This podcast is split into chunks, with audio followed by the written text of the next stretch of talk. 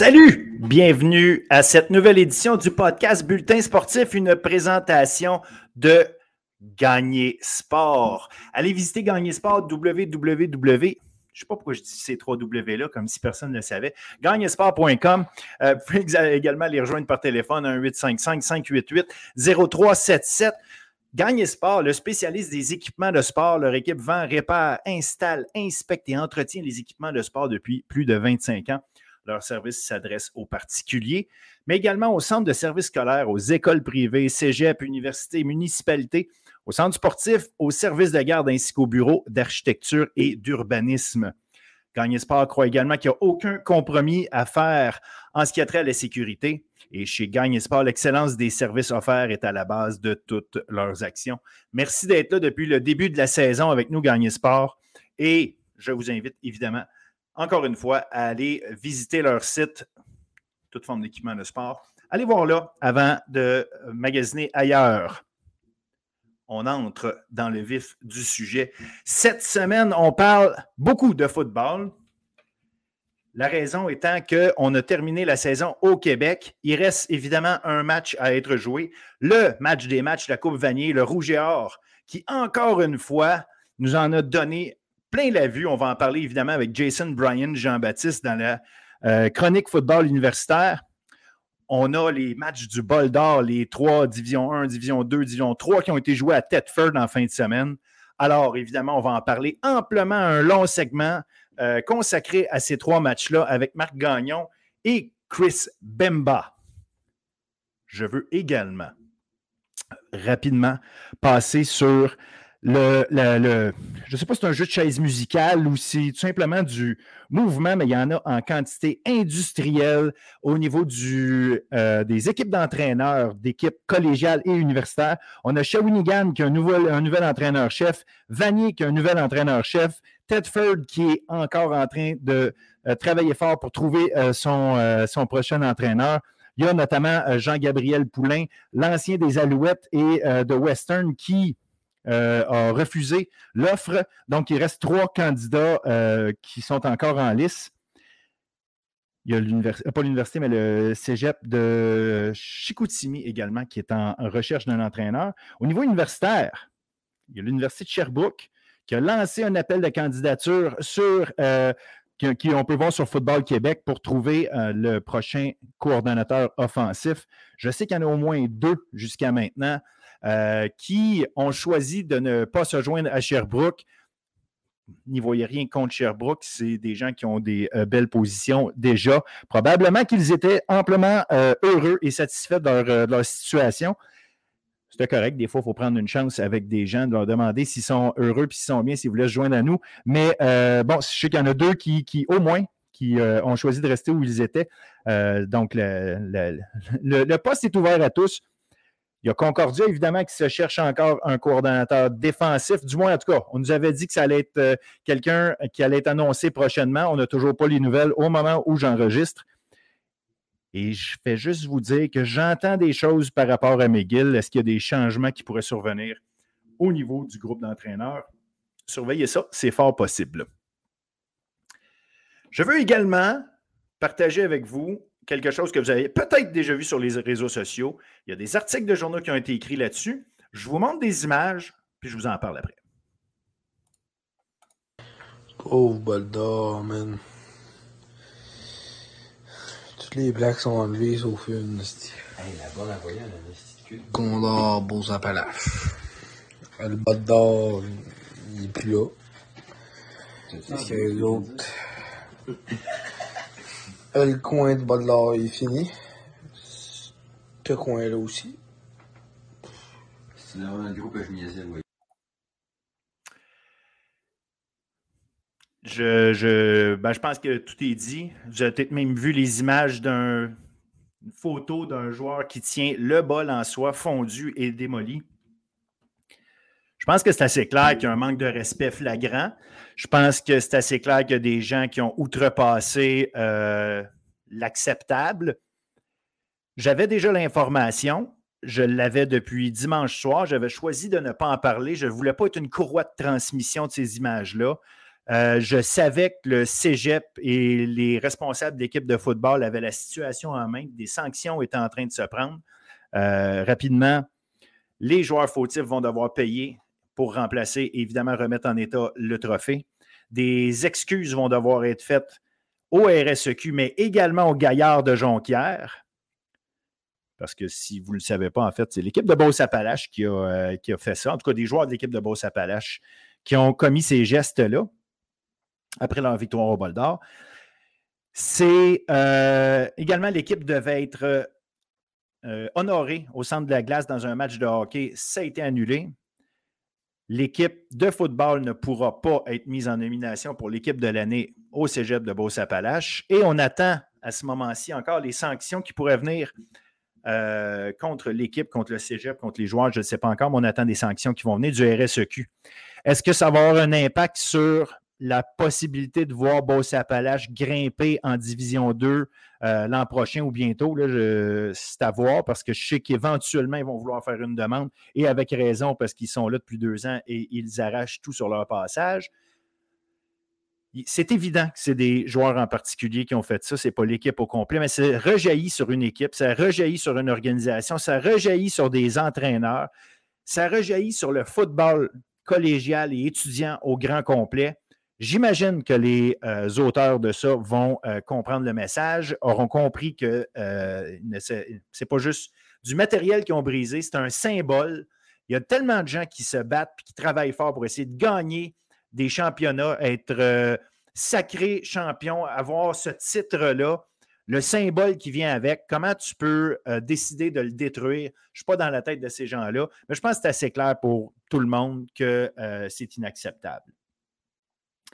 Et ce qui est intéressant, c'est qu'au lieu de se fâcher contre ça puis de partir en, fou sur euh, un, un, laïus sur le respect, sur le fait que ça n'a pas de bon sens, on a rencontré à l'entrevue de la semaine Sarah Brisson-Legault, la préparatrice mentale des carabins de l'Université de Montréal, qui va nous parler de son rôle, de son travail, mais Qu'est-ce qu'elle pense d'une situation comme celle-là? Évidemment, elle ne peut pas parler du cas en particulier, elle n'a pas parlé des gens, mais qu'est-ce qui peut amener euh, des athlètes à agir de cette façon-là?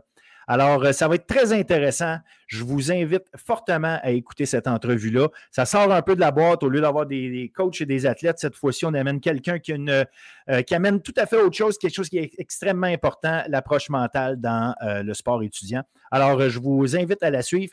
Et c'est c'est le menu, dans le fond, pour le, show d'aujourd'hui.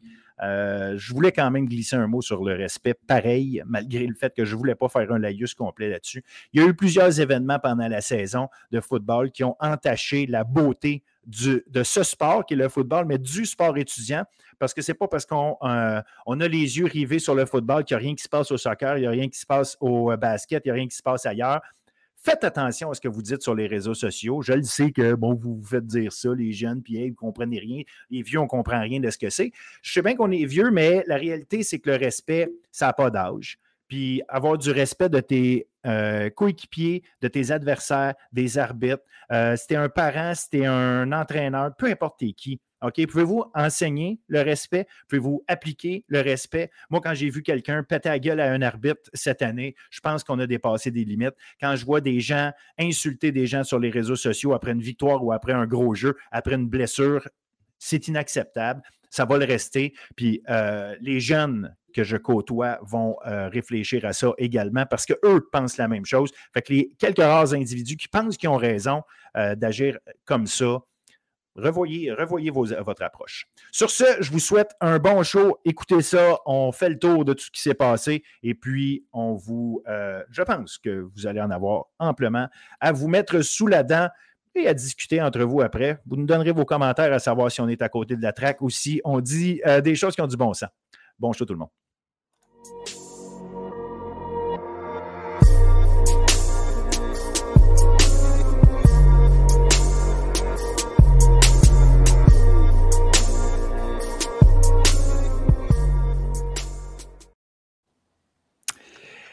Segment football universitaire avec Jason Bryan Jean-Baptiste. Salut Jason.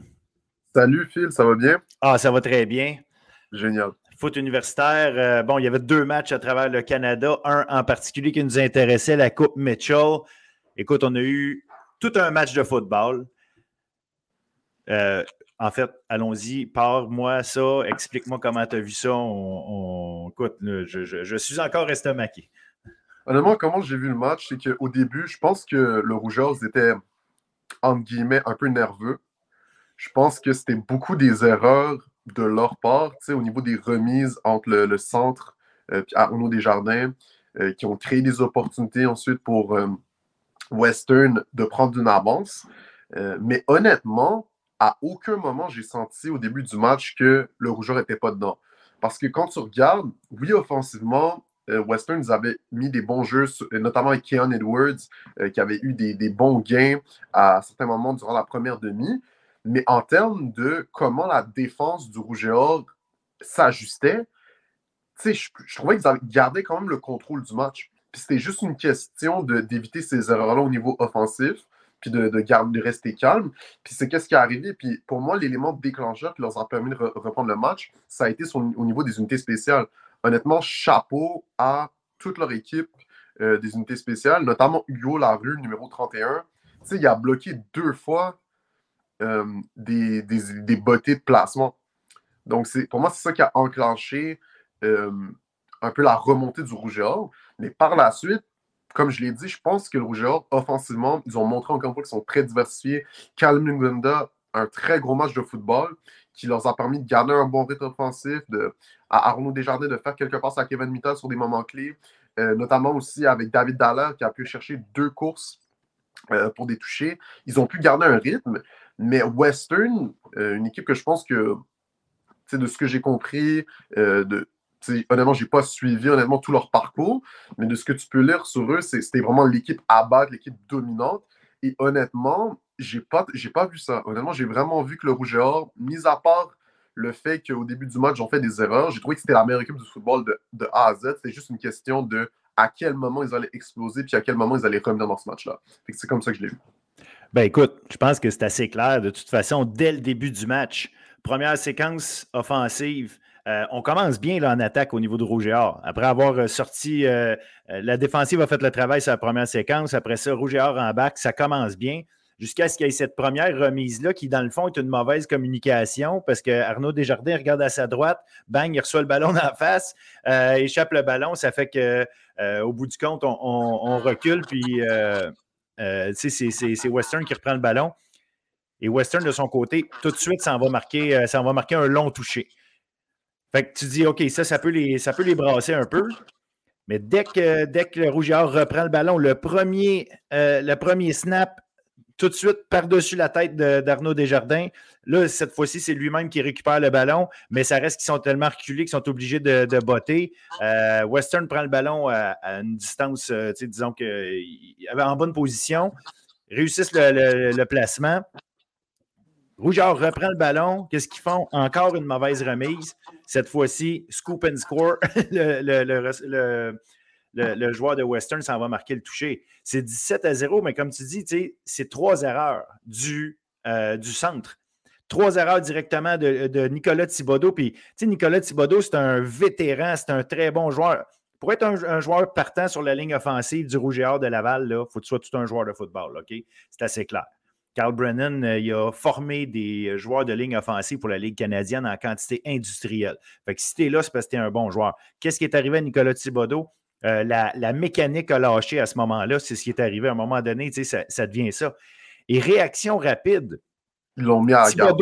Ils mettent garde et ils mettent Gay à la place euh, comme, euh, comme euh, centre. À partir de là, bang, la machine est repartie. Et qu'est-ce que c'est? Ben, c'est 27 à 3 le reste du match pour, pour Rougiard. Alors oui, il est en contrôle. Kalinga Muganda a joué son meilleur match au moment le plus important. Rappelons-nous qu'il avait dit au début de la saison, avant que ça commence, je suis le meilleur porteur de ballon au Canada. Bon, il a fallu qu'il fasse sa place, il a fallu qu'il court. Mais, euh, au, début, de la saison, Muganda n'était pas en, parfaite forme physique. Il y avait des enjeux, euh, euh, pas parce qu'il ne s'était pas entraîné, mais parce qu'il y avait des enjeux avec sa cheville encore. Il n'était pas capable de courir autant qu'il voulait. Donc, il n'était pas à sa pleine forme. On l'a senti dans les dernières semaines qu'il prenait, plus de place, mais c'est la première fois cette saison que je vois un porteur de ballon de Laval être sur le terrain du début à la fin. Oui, c'est Doff qui a eu les premières remises, comme d'habitude, mais après ça, c'est Muganda qui a pris le ballon et Muganda a joué le reste du match. C'est lui qui était derrière Desjardins. C'est à lui qu'on a donné le ballon tout le long du match. 24 courses, 173 verges. On n'a pas vu ça de l'année, un porteur de ballon à lui tout seul euh, euh, prendre le contrôle comme ça pour le Rouge et Or. Donc, c'était fantastique comme match de sa part. Puis, on a eu Kevin Mittal qui, comme toujours, était excellent. 6 attrapés, 77 verges. Bon, il en a déjà fait plus des, euh, en termes de chiffres dans sa, dans sa carrière dans la saison. Mais ça reste que c'était des catchs à des moments importants. Puis comment il frappait les. disons que c'était pas l'inverse, c'était pas lui qui se faisait frapper, c'était lui qui frappait les, joueurs défensifs l'autre côté. Puis je ne sais pas si tu avais su, mais avant le match, euh, toute l'histoire autour du, du Rouge et Or qui ne qui était pas, euh, qui couchait pas à London. Euh, ils, à une heure, exactement. Il y avait un hôtel à une heure du, du terrain et ils n'ont pas participé à la, conférence de presse, du moins pas sur place, ils l'ont fait par, à distance. Mais Kevin Mittal a quand même dit à ce moment-là, à la conférence de presse, Western n'a pas vu une vraie attaque cette année. Et là, euh, Valente, le, meilleur joueur défensif de, Western, a dit OK, ça, c'est un manque de respect. Puis euh, ça nous donne envie de le frapper plus fort puis de faire fermer sa trappe. Et au bout du compte, je pense que Kevin Mittal n'a pas fermé sa trappe. Puis il n'y avait aucune raison de le faire. Ça a été, un superbe match euh, pour le Rouge quand ils ont pris contrôle. Puis ce qui est fantastique là-dedans, c'est. je sais qu'on a le mot résilience, là. On aime, on aime utiliser ce mot-là. Je ne veux pas qu'il soit galvaudé, mais la réalité, c'est que est-ce qu'on peut avoir un meilleur exemple d'une équipe qui se tient que ça? Un de tes joueurs vétérans est, en train de faire des erreurs euh, tellement, euh, tellement graves jusqu'à un certain point. Il fait ces erreurs-là dès le début du match. Ça aurait pu sortir son équipe au complet. Non, ils ont décidé qu'ils se tenaient puis qu'ils repartaient de là. Puis à partir du moment où le changement été fait, boum, on a commencé à dire OK, là, le vrai, euh, le, vrai rouge et or est là. Puis là, on a parlé de l'attaque, mais la défense, écoute, Alec Poirier a été magistral. Ouais, puis tu le dis, puis justement, le, est-ce que tu peux me rappeler le, prénom du garde? Je, être sûr de, de bien le prononcer. Nicolas. Nicolas, oui, Nicolas. Nicolas euh, Thibodeau, oui. Nicolas Thibodeau, justement, à la fin du match, tu sais, sur les courses, euh, la course de toucher de David Dallaire euh, en fin de toucher, c'est lui qui fait le bloc clé. Fait que, encore une fois, ça il, montre... décroche, il décroche puis il s'en va faire le bloc au coin, coin de la ligne. Exactement, exactement. Fait qu'encore une fois, tu sais, ça montre une fois, comme tu l'as dit, de la résilience, mais aussi, ils ont cru en ce gars-là ils ont cru que, OK, peut-être qu'à ce moment-là, c'est pas nécessairement la meilleure position dans laquelle on peut te mettre à centre, mais là, à garde, on croit en toi, on croit que ça va mieux aller, puis il l'a prouvé. Puis pour moi, c'était une de nombreuses actions que, que cette équipe-là a montré que c'est une équipe qui va gagner la bagnée.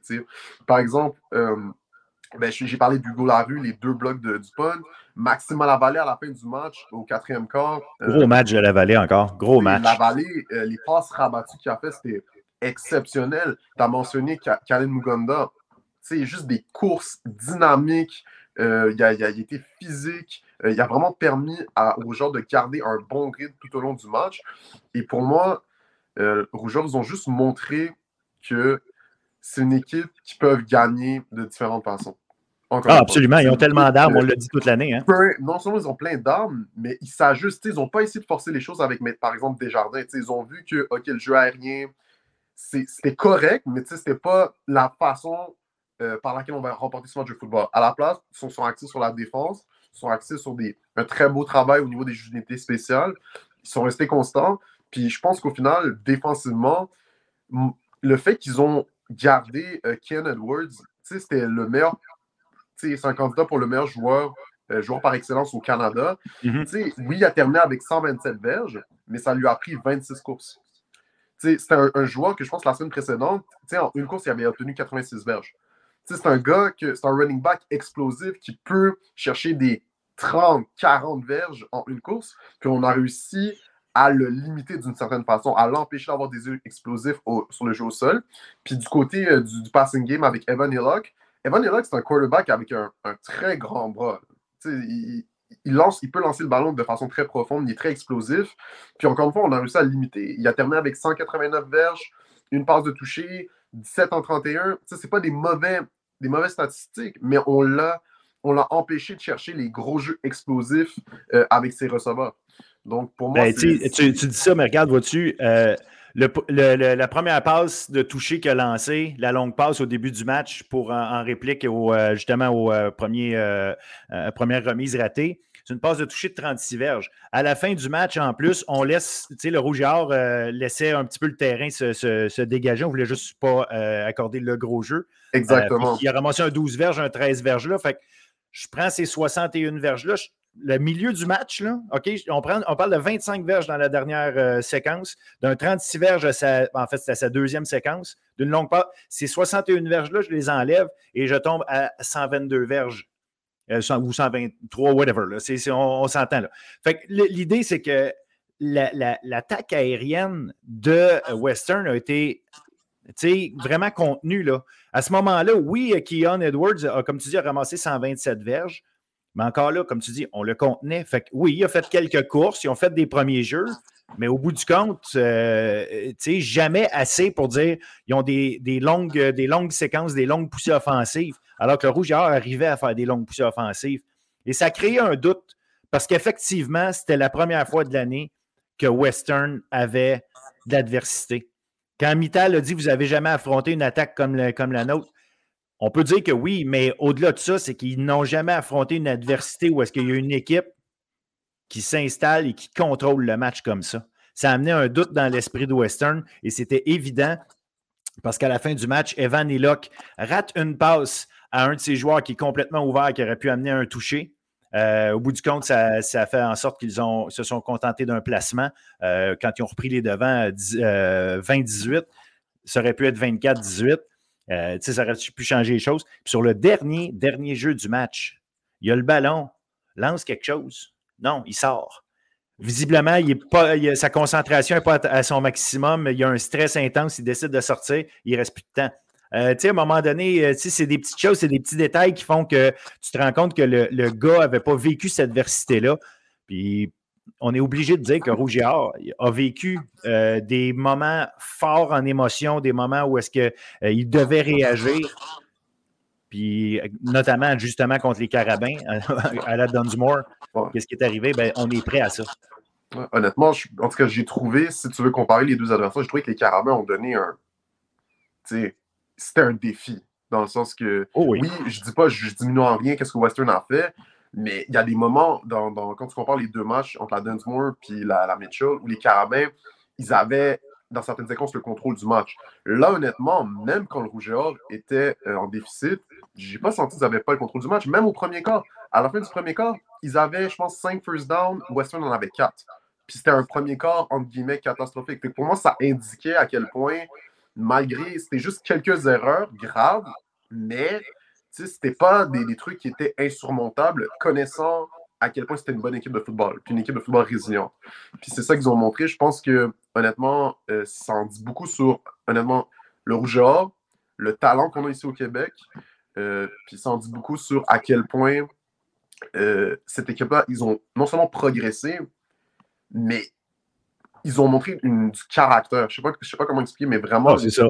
tu l'as dit, de la résilience, du caractère. Tu sais, les commentaires de Mittal, son attitude, tu sais, de leur point de vue, c'est peut-être arrogant, mais pour moi, ça en dit beaucoup sur leur confiance. Euh, puis pour moi, c'est quelque chose qui est, assez spécial. Puis j'ai très hâte de voir comment ils vont exprimer ça euh, dans la vanille face à Saskatchewan.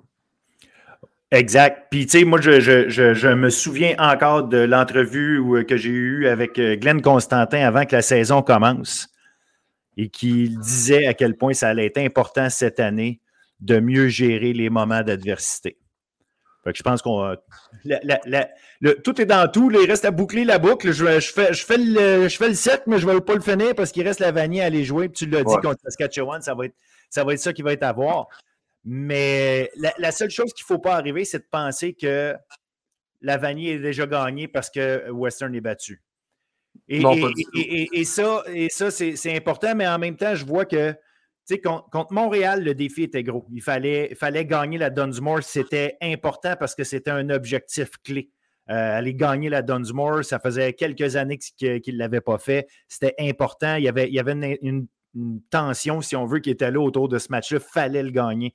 Après ça, il fallait aller affronter l'équipe qui était classée numéro un au pays, que tout le monde disait que c'est évident que Western est de loin le favori. perdent 17 à 0 au début, parce que tu as beau dire qu'ils sont en contrôle du match quand même, on les sent en contrôle. Il faut toujours bien que tu remontes de 17 points. Oui, oui. Comme ça. Dans, dans, ta tête, à quel point tu penses que tu vas leur donner seulement 3 points dans le reste du match, puis tu vas en marquer 27? À ce point-là, -là, c'est dur à. C'est dur d'imaginer ça quand même, de dire écoute, il nous reste trois quarts, puis il faut les battre par 17 points je comprends que tu prends morceau par morceau, mais ça reste que quand tu prends du recul puis tu regardes ça, ça reste que c'était toute une tâche. Et là, de penser qu'il te reste la euh, Saskatchewan, je sais qu'ils vont être bien préparés, je le sais qu'ils vont bien faire les choses, j'en doute pas une seule seconde. Je fais juste dire, descends pas, descends pas ton intensité d'une petite coche en pensant que OK, on a fait ce qu'on avait à faire. Non, tu n'as pas fini. Tu as, quelque chose à faire. Mais je ne suis pas inquiet. Je vais juste dire que c'est la, la chose qui pourrait être, qui pourrait être dangereuse jusqu'à un certain point. Euh, euh, c'est qu'il faut s'assurer d'éviter. Écoute, j'ai essayé de me renseigner un peu sur Saskatchewan, puis j'ai regardé un peu des clips que j'ai trouvés sur le, leur match contre Saint, euh, Saint Francis Xavier University. Ouais, Saint-FX, là, peu importe. puis j'ai regardé un peu, genre j'ai lu un peu sur Saskatchewan, de ce que je comprends. Mais déjà, leur carrière, Mason News, c'est un joueur exceptionnel. Oui, absolument. On parle d'un vétéran de cinquième année qui a été nommé euh, All-Canadian. Il, il, a, eu beaucoup d'accolades pour ses performances. C'est un des meilleurs carrières du pays. Euh, c'est un gars que, le, dans le match contre euh, St. Francis, il a terminé avec 327 verges, deux passes de toucher. vraiment, c'est un joueur exceptionnel, c'est un vétéran. Puis autour de ça, il y a une ligne offensive qui est, qui est vraiment imposante. On parle de gros gars, on parle de gars qui sont imposants, on parle de gars qui sont qui ont été, qui sont été ensemble pendant longtemps. Fait que c'est ça aussi. Euh, de la même chose du côté de la ligne défensive. Puis juste collectivement, on parle d'une équipe de football qui est très complète, euh, qui est très semblable à ben, Western, euh, très semblable au Urgea. C'est une équipe de football qui a pas vraiment, qui, montre très peu de faiblesse. Puis ils ont aussi un, bon jeu au sol avec Riker Frank, que c'est un leur running back. donc, de façon globale, je pense que ça va être un autre match de football très intense. pas facile à gagner. Euh, mais je pense que le Rougeur, en battant Western, nous ont montré, pour moi, de mon point de vue en tout cas, que c'est les favoris. Euh, après, je ne dis pas, comme tu l'as dit, ça ne va pas être une tâche facile. Ça va être un match de football très euh, intense, je pense. Puis ça va être intéressant de voir comment ils vont s'ajuster. ils, ont, ils ont eu des erreurs graves. On va, je pense que le fait qu'ils ont vécu cette expérience-là, je serais très surpris si le match dans la bannière commence de cette même façon. donc, pense que ça va être intéressant à suivre. Les... Saskatchewan, c'est une bonne équipe de football. C'est une équipe de football qui est très, de ce que j'ai compris, qui a une très grande culture aussi. Euh, que c'est, ils ont bâti une culture qui, qui est vraiment ah, bâtie sur la confiance, discipline. Fait il est, en finale, il est, en finale, l'an passé aussi, là, Saskatchewan. C'est un grand programme de football, là, les, euh, les Huskies. Donc, euh, euh, non, tu ne peux pas arriver en pensant que tu t'en vas là jouer un match ordinaire. Mais ça reste que je pense que tu l'as dit. Le Rouge et Or s'est positionné comme favori. Ça ne veut pas dire que c'est facile. Tu as mentionné le Corian Nihus. Euh, le seul cette année, d'ailleurs, qui a plus de verges par, match que Desjardins. Puis pas par peu. Là, Desjardins comme 315, lui a 345 euh, verges euh, par match, excuse-moi, depuis, pendant la saison. il a lancé 18 passes de toucher. Il y a Vavra et Perry, ces deux receveurs qui vont être à surveiller, deux gars qui ont eu en haut de 600 verges cette année. Fait il y, a, un jeu à l'attaque. C'est une, équipe reconnue pour la grosseur de ses lignes. Mais c'est une équipe qui a, du jeu aérien. Donc, il va être intéressant. C'est pas juste un, old school football team là, avec de la course uniquement. Ce n'est pas ça. Il y a, d'autres choses qui vont se passer. Fait que c'est pas une équipe comme, euh, comme Western en, ce sens-là. Maintenant, je, Regarde, si Muganda est capable d'avoir un match comme il y en a eu là, si la ligne offensive du Rouge et Or, parce qu'on peut bien parler des autres lignes, mais qualité de ligne offensive, Rouge et Or a démontré ce qu'il démontrait dans le temps, c'est-à-dire nous sommes la référence en termes de ligne, offensive. C'est la meilleure en termes de qualité. De, en tout cas, jusqu'à ce qu'on me prouve le contraire. Ils étaient meilleurs au Québec, ils ont été meilleurs que Western. Fait ça va être ça, le travail, encore une fois. Fait que si la ligne offensive fait le travail qu'elle a fait, que Muganda est capable de contrôler en courant le ballon comme ça, bonne chance, là. Parce que parce qu'ils ont beau, ils ont beau lancer des ballons. Euh, euh, le Rouge et Or a affronté un groupe de corps arrière cette année au Québec qui n'a rien à envier à Nihus. Si, bon soit-il avec les statistiques qu'il a. Fait que, euh, il n'y a rien là-dedans que le Rouge et Or n'a pas vu. Donc, c'est à eux d'être à leur top de jouer. Puis je pense que moi, quand, comment je le vois, ça va être beaucoup les DBs du Rougeur. Est-ce qu'ils peuvent stopper les, les receveurs que tu as mentionnés, Perry? Puis, je pense que ça va être ça qui va être intéressant à voir. Mais je pense qu'ils l'ont prouvé tout au long de la saison qu'ils sont capables. ils ont, ils ont battu. Euh, quand, quand, je pense, mettons, aux Stingers, avec leur trio de receveurs, Jalen Greaves, Murphy, tout ça, ce, genre, on, a du talent aussi, puis je pense qu'ils en ont, ils en ont en masse. Fait que pour moi, comme tu l'as dit, de la même façon qu'avec leur carrière, il n'y a rien de nécessairement qui va, qui va nous surprendre. Je pense que ça va être la même chose pour les receveurs. Je pense qu'on a affronté, ils ont affronté beaucoup de talents tout au long de l'année euh, à ces positions-là, qu'ils ont cette expérience-là de, jouer des gros matchs contre des, receveurs de haut niveau. Fait que ça, ça va être intéressant à voir. Puis je pense que le Rougeur a toutes les cartes en main pour remporter ce match de football. Absolument. Puis je suis vraiment content, on va terminer là-dessus. Je suis vraiment content de voir que cette équipe du Rouge et Or que les gens avaient tendance, à cause des dernières années, puis surtout l'année passée, où est-ce que Montréal avait vraiment le dessus sur eux l'année passée. Montréal avait été une meilleure équipe l'année passée que le Rouge et Or. de voir que le, bon vieux Rouge et Or revient, euh, le coaching staff sait quoi faire, puis on l'a vu comment ils ont travaillé, puis on a beau dire le talent partout. Il y a énormément de talent à Laval, puis on n'a jamais senti Évidemment, je ne suis pas dans le vestiaire, mais on n'a jamais senti que malgré tout le talent partout, qu'il y avait des joueurs qui jouaient de façon individualiste. Euh, on le savait que le ballon allait devoir être distribué à un paquet de monde. Chacun fait son travail. Tout le monde bloque quand il doit bloquer. Euh, tout le monde plaque quand il doit plaquer. tout le monde court ou attrape des ballons quand ils ont besoin de le faire. Puis évidemment, Bernouche Desjardins fait son travail. Non, c'est une belle équipe de football. Le, le Rouge 2022, c'est une sacrée belle équipe de football.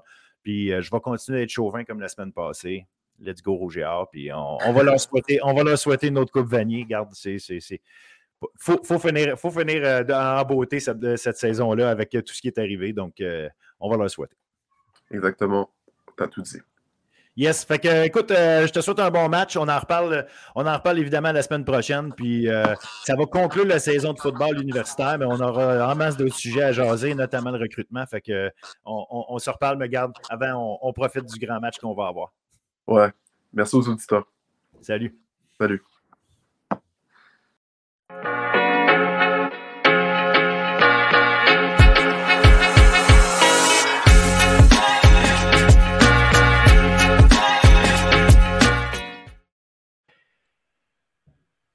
Football collégial. On est rendu là. C'était euh, la fin, dans le fond, le, summum, la cerise sur le Sunday, mais la fin en même temps euh, de la saison.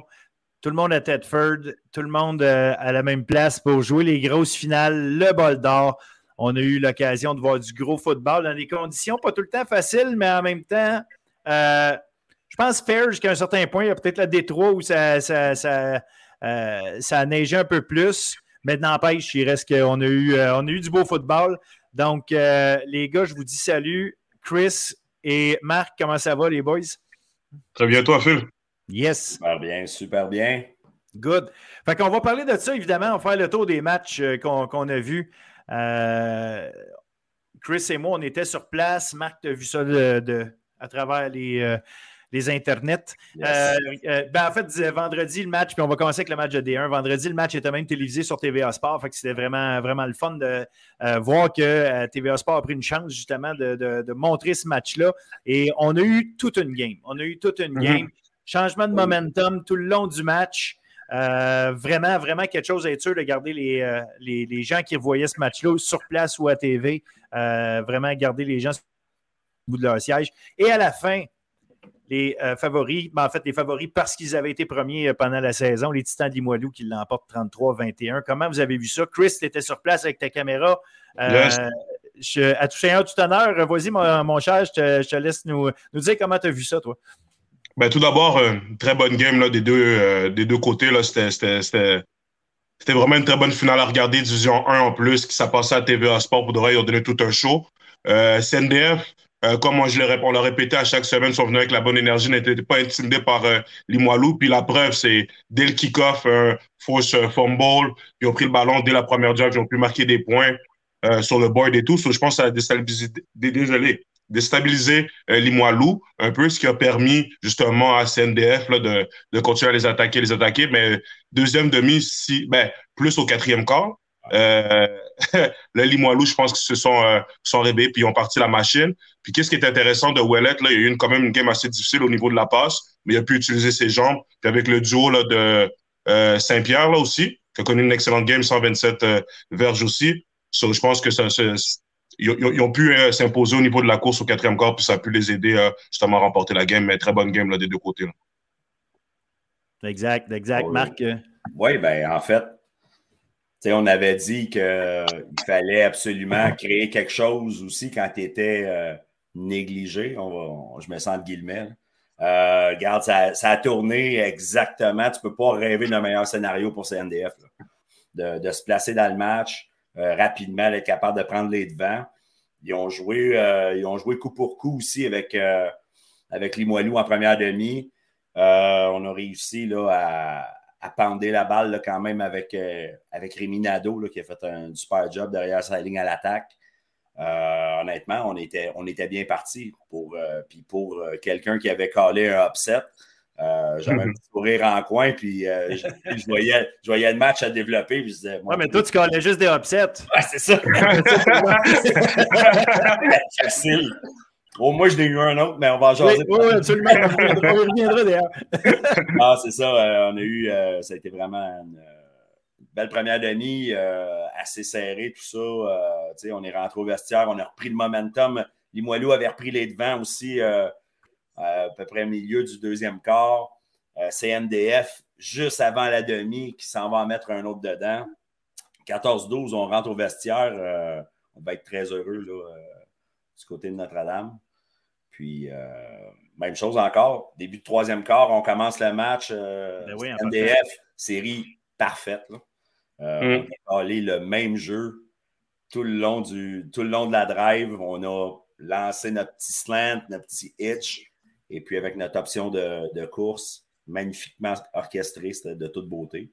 Le momentum semblait être sur ce côté-là. Puis après ça, ben, les, les, les, Black Boys embarqués dans, dans le game, les, les, chandails noirs embarqués, puis euh, là, ils, là, ils ont fait mal.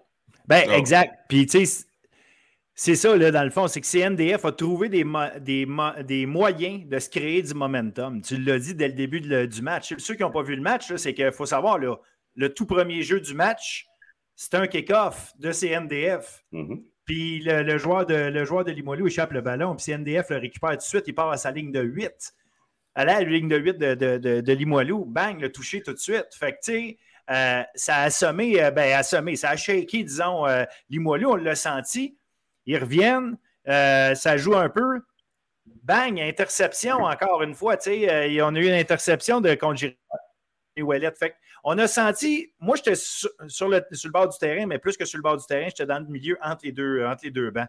Fait que je sentais le Yeah! Ouais! Je sentais ça passer mm-hmm. d'un côté à l'autre. L'énergie qu'il y avait, ces lignes de côté des deux bases, c'était intense, c'était le fun d'être là euh, pour, pour le sentir comme il faut. Mais on, a vraiment euh, senti ça bouger. Sauf que tu voyais que d'un côté, tu sais, quand on dit qu'un coach euh, arrive à, comment je pourrais dire, d'éteindre sur son équipe. Là. Dave Parent, c'est un intense organisé.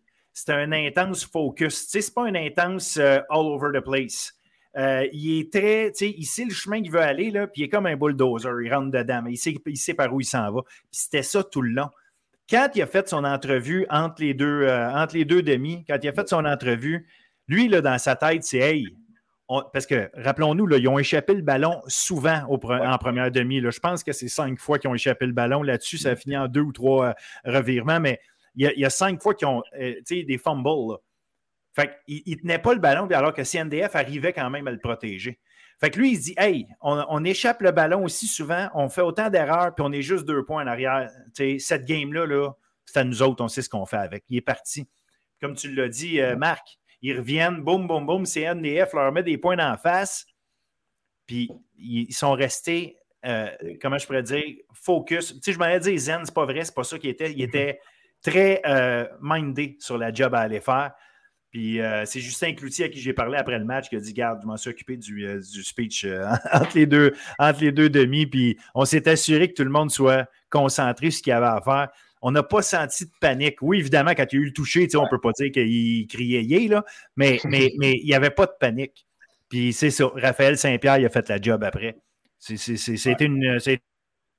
un travail, mais de la défensive aussi. Là. CNDF était plus capable de rien faire au quatrième quart.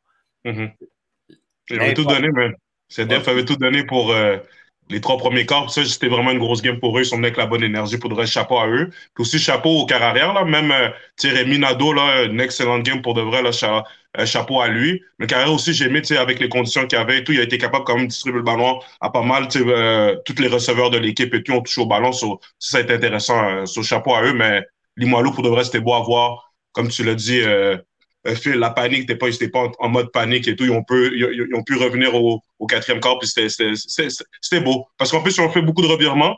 C'est des interceptions aussi euh, dans la zone début qui étaient un peu 50-50. C'était un catch, les deux sont tombés dans la zone. L'arbitre a décidé de donner l'avantage euh, à la défense qui a causé une interception et tout. Mais puis, je te voir avec vous autres, quand il y avait l'interception qui s'est passée, j'étais comme, ouf, ça va être peut-être, peut-être faire mal à Limoilou. Mais ils sont restés dans la game, c'est pour de vrai, euh, les Moilous, chapeau à eux. C'était beau à voir le football qu'ils ont joué. N'importe quelle équipe qui n'aurait pas eu confiance en lui aurait cassé là. Mm. Ce pic-là dans la zone début, c'était un moment charnière dans le match. Mm-hmm. deux, jeux plus tard, on force un fumble.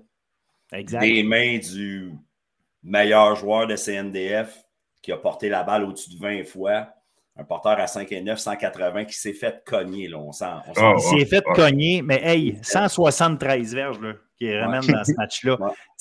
Puis c'est pas comme si Alexis Delille n'a pas essayé de lancer des passes. Là. Alexis Delille, encore recru, dois-je le dire, est probablement un des personnages les plus calmes que j'ai vus dans ma vie. Ah Écoute, j'ai je m'en vais le voir après le match, tu sais, puis évidemment, toute son équipe, la moitié euh, braille ou tu sais, la tête en les deux mains, puis il me regarde bien droit, comme si, euh, oui, qu'est-ce que je peux faire pour toi, tu sais.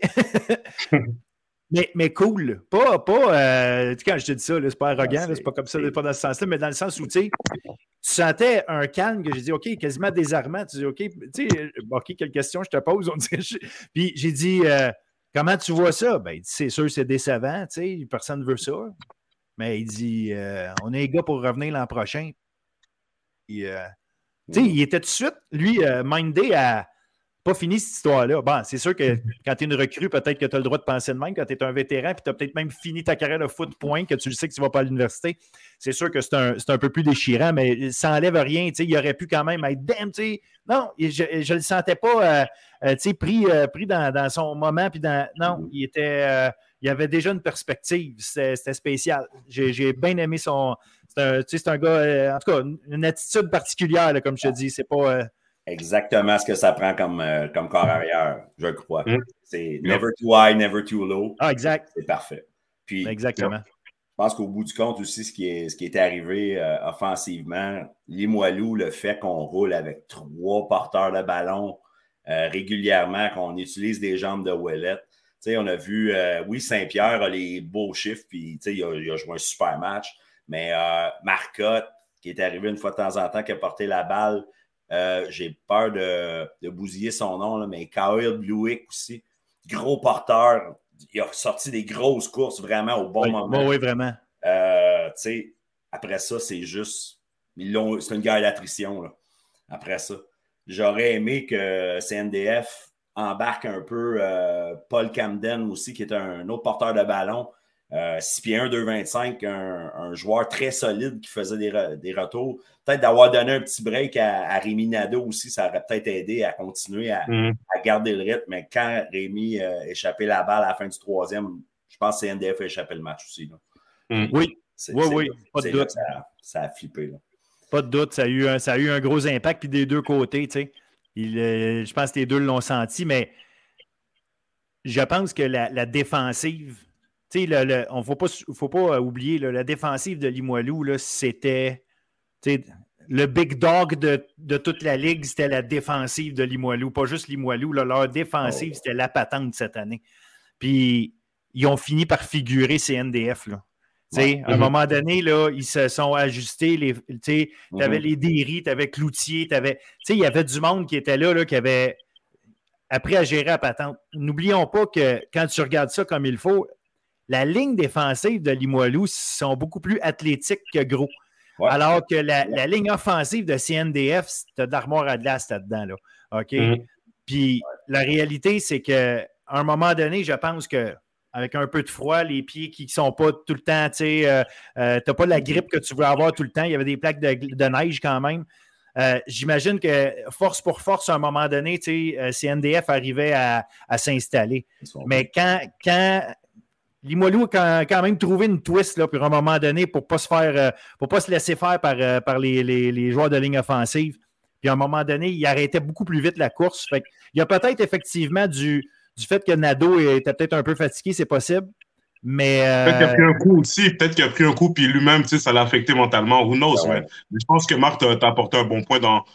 Limoilou l'ont fait, ils ont utilisé plusieurs running backs. Mm-hmm. CNDF, si on veut, ils auraient pu ajouter peut-être un autre running back dans le mix, peut-être que ça aurait changé aussi. Peut-être le, le style de running back, peut-être un running back plus gros, peut-être ça aurait fait peut-être euh, une différence, mais who knows? Mais je pense que ça, a été, ça aurait été quelque chose qui aurait été intéressant là, du côté de CNDF, là, si on avait pu euh, rajouter peut-être un running back dans le mix.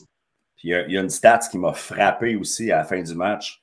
Euh, on a converti seulement 8% de nos troisième essais à CNDF. Fait que ça, mm. c'est difficile aussi de. Si tu n'as pas de drive soutenu, c'est ta défensive qui est sur le terrain, puis éventuellement, on, connaissant Limoilou, on s'en allait vers ça. Et comme on mm. allait se faire ouvrir. Point barre. Ah, exact. Mais tu sais, c'est la recette Limoilou. Jusqu'en temps normal, elle commence au premier quart. Ouais. Là, là, là, elle a commencé à vraiment eu son effet complet au quatrième quart. c'est pour ça qu'on a vu ça. Puis chapeau à CNDF d'avoir été capable de, déstabiliser Limoilou tout ce temps-là. Mais la réalité, c'est qu'on a été habitué à voir Limoilou toute l'année euh, installer son, ce style de jeu-là comme ça, qu'une défense qui ne te donne rien, puis une attaque qui te bulldoze jusqu'à ce qu'il ait marqué. Fait que, tu sais, CNDF, c'est une belle équipe, puis il faut, faut, leur donner, mais garde, euh, Limoilou, là, grosse saison. Euh, ils ont fait ce qu'ils avaient à faire. Une belle équipe de football. Ils méritaient de gagner ça. Ils ont gagné ça fair and square euh, avec intensité. Ça cognait fort, ça jouait vite, ça faisait ce que ça avait à faire. Puis garde, à la fin, je pense que la meilleure équipe a gagné, puis ça n'enlève rien à CNDF quand je dis ça. Je dis juste que à la fin, quand, quand est venu le temps d'avoir de la crème sur le top, ben, euh, a fait sa job. Des deux, parce qu'on pourrait parler longtemps. Des deux. Euh, on, là, là, là, on a eu quelque chose. Puis là, Marc est content. Je le vois tout de suite, son petit sourire en oh. coin. tout va bien. Tout va bien. Sherbrooke, ah, qui est allé gagner 28 à 14. Euh, et, oui, Marc, on fait, on fait la blague parce que ceux qui ne savent pas, Marc l'avait, l'avait euh, deviner, on peut dire ça même, ou prédit, prédit simplement, juste prédit, tu ne peux pas deviner. Donc, il, il, avait prédit, puis, tu sais, euh, chapeau à lui dans le sens où je pense que tu avais vu ce qui allait arriver, puis il est arrivé, euh, pas dans le sens que c'est une surprise. Je n'ai pas été surpris de comment ça s'est passé. C'est juste qu'au bout du compte, il y a une équipe qui a fait des erreurs, une équipe qui n'en a pas fait une équipe qui était ultra structurée, une équipe qui marchait au gros jeu qui eux autres n'ont pas fonctionné. Puis au bout du compte, ben, regarde, ça a donné un 28-14 amplement mérité par Sherbrooke parce qu'ils ont juste très, très bien fait sur le terrain. Puis à un moment donné, regarde, c'est ça que ça prend. Oui, bravo à Sherbrooke. C'est, en fait, puis Montmorency n'a pas fait tant d'erreurs que ça non plus. C'est, Sherbrooke a pratiquement joué un match parfait. Oui. Puis quand il y a eu des quelques occasions où ils ont failli l'échapper, euh, je pense d'ailleurs, un moment donné, euh, je pense que c'était en deuxième demi, où ils ont eu deux fumbles sur la même drive, ils ont réussi à récupérer. Puis finalement, ni vu ni connu, on continue. Euh, des fois, il y a un peu de chance aussi à travers ça. Mais on, on les connaît aussi comme une défensive qui était stable. Il n'y a pas nécessairement des, gros jeux euh, d'un bout à l'autre. Il y en a eu quand même dans ce match-là, mais euh, défensive euh, qui n'a pas accordé grand-chose non plus. Ben, du, typique. Du typique. Tu l'as dit, puis c'était ça. Il fallait que Montmorency fasse ce qu'ils sont capables de faire d'habitude, c'est-à-dire des jeux explosifs. Ils ne sont pas arrivés, ces jeux-là. Mm-hmm. Puis, tu sais, l'erreur de, Tu dis, pas, pas beaucoup d'erreurs de Montmorency, c'est vrai en termes de tenir le ballon, puis, mais c'est les pénalités ont, euh, qui leur ont fait le plus mal. Ils ont ah été euh, punis, là, euh, un petit peu, je dois avoir le chiffre devant moi, là, quelque part. Pénalité, 18 punitions pour 222 verges. Ah L'autre bord, 8 pour 106. 222 verges de punition. Fait que, tu sais, à un moment donné, je suis pas en train de dire que c'est juste ça. Mais c'est que ça te coupe ton momentum, ça défait, ça défait des, des, avancées, ça te recule, ça t'oblige à avoir des, premiers 20. Là. À un moment donné, euh, tu sais, euh, quand, une équipe comme Sherbrooke qui t'en donne pas beaucoup, si en plus tu es obligé d'en prendre plus, c'est difficile. Puis il y a une coupe de jeu ici et là, des catchs qui auraient peut-être pu être faits, qui auraient changé l'affaire. Mais au bout du compte, ça aurait-tu vraiment changé l'affaire? Dans le sens où un toucher de plus s'était passé. Euh, ce que je veux dire par là, c'est qu'il ne faut pas non plus juste voir les, choses ratées par Montmorency. Il faut voir comment ça a été bien fait par Sherbrooke. C'est ça aussi. Yes. Ça, c'est euh, bien, bien, dit, Phil. Mais euh, ouais, Montmorency, pour, pour commencer avec eux, là, les pénalités vraiment ont fait très, très, très, mais vraiment très mal. Surtout en fin de demi. ils ont, ils commencé avec. Ouais, il a commencé à récupérer le momentum, puis je pense qu'elle est marquée. Ils ont fait des gros justement, ils n'ont pas eu de gros jeux durant la game, puis les gros jeux qu'ils ont eu, ça a été retourné. Ça, ça fait très, très mal. Puis tu sais, euh, quand ça s'est passé, tu vois que l'équipe était en mode hey, eh, c'est pas grave et tout. Puis moi, je me disais, OK, tu sais, ça fait mal, mais je pense que tu sais, le, fait qu'ils vont en mi-temps, je pense qu'ils vont juste se parler tout le monde ensemble, puis ils vont, ils vont venir euh, de, de face, avoir une approche différente euh, avec la game et tout. Mais non, ils ont continué à faire des pénalités, ils ont raté beaucoup d'opportunités. Euh, justement, avec les longes, ça les a fait vraiment mal. Mais sinon, quand même, malgré tout ça, ils ont quand même joué une bonne game. Ils sont quand même restés dans la game, si je peux dire ça comme ça, parce que ça, peut, ça aurait pu aller vraiment deep. La défense les a gardés quand même dans la game, malgré euh, que l'offense. Ils ont quand même bien avancé le ballon. Si, on, regarde, euh, on, regarde les statistiques là, de, de, de quand même 261 verges. Olivier Cool qui a touché le ballon 10 fois. 10 fois. pour 115 verges, un touché. Euh, il a raté un gros jeu, mais tu sais, je me dis, euh, le kid, il a tout fait, il a tout fait, il a tout, il a tout donné. Même dans les retours, il a tout donné, il se faisait taper, il était même blessé, je pense, à la jambe ou à hamstring. Il est revenu après avec un, un bon retour et tout. je pense qu'Olivier Cool, euh, il a tout donné, il a donné son 100%. Euh, ben, toute l'équipe a donné leur 100% Charlant. C'est sûr que ça fait mal, tu sais, dernière game en carrière et tout, mais qu'est-ce qui est intéressant, c'est que là, tu vas pouvoir continuer ta carrière au niveau universitaire, puis pouvoir shine. Mais sinon, euh, Montmorency, c'est, ça, ça fait mal. C'est deux ans d'affilée.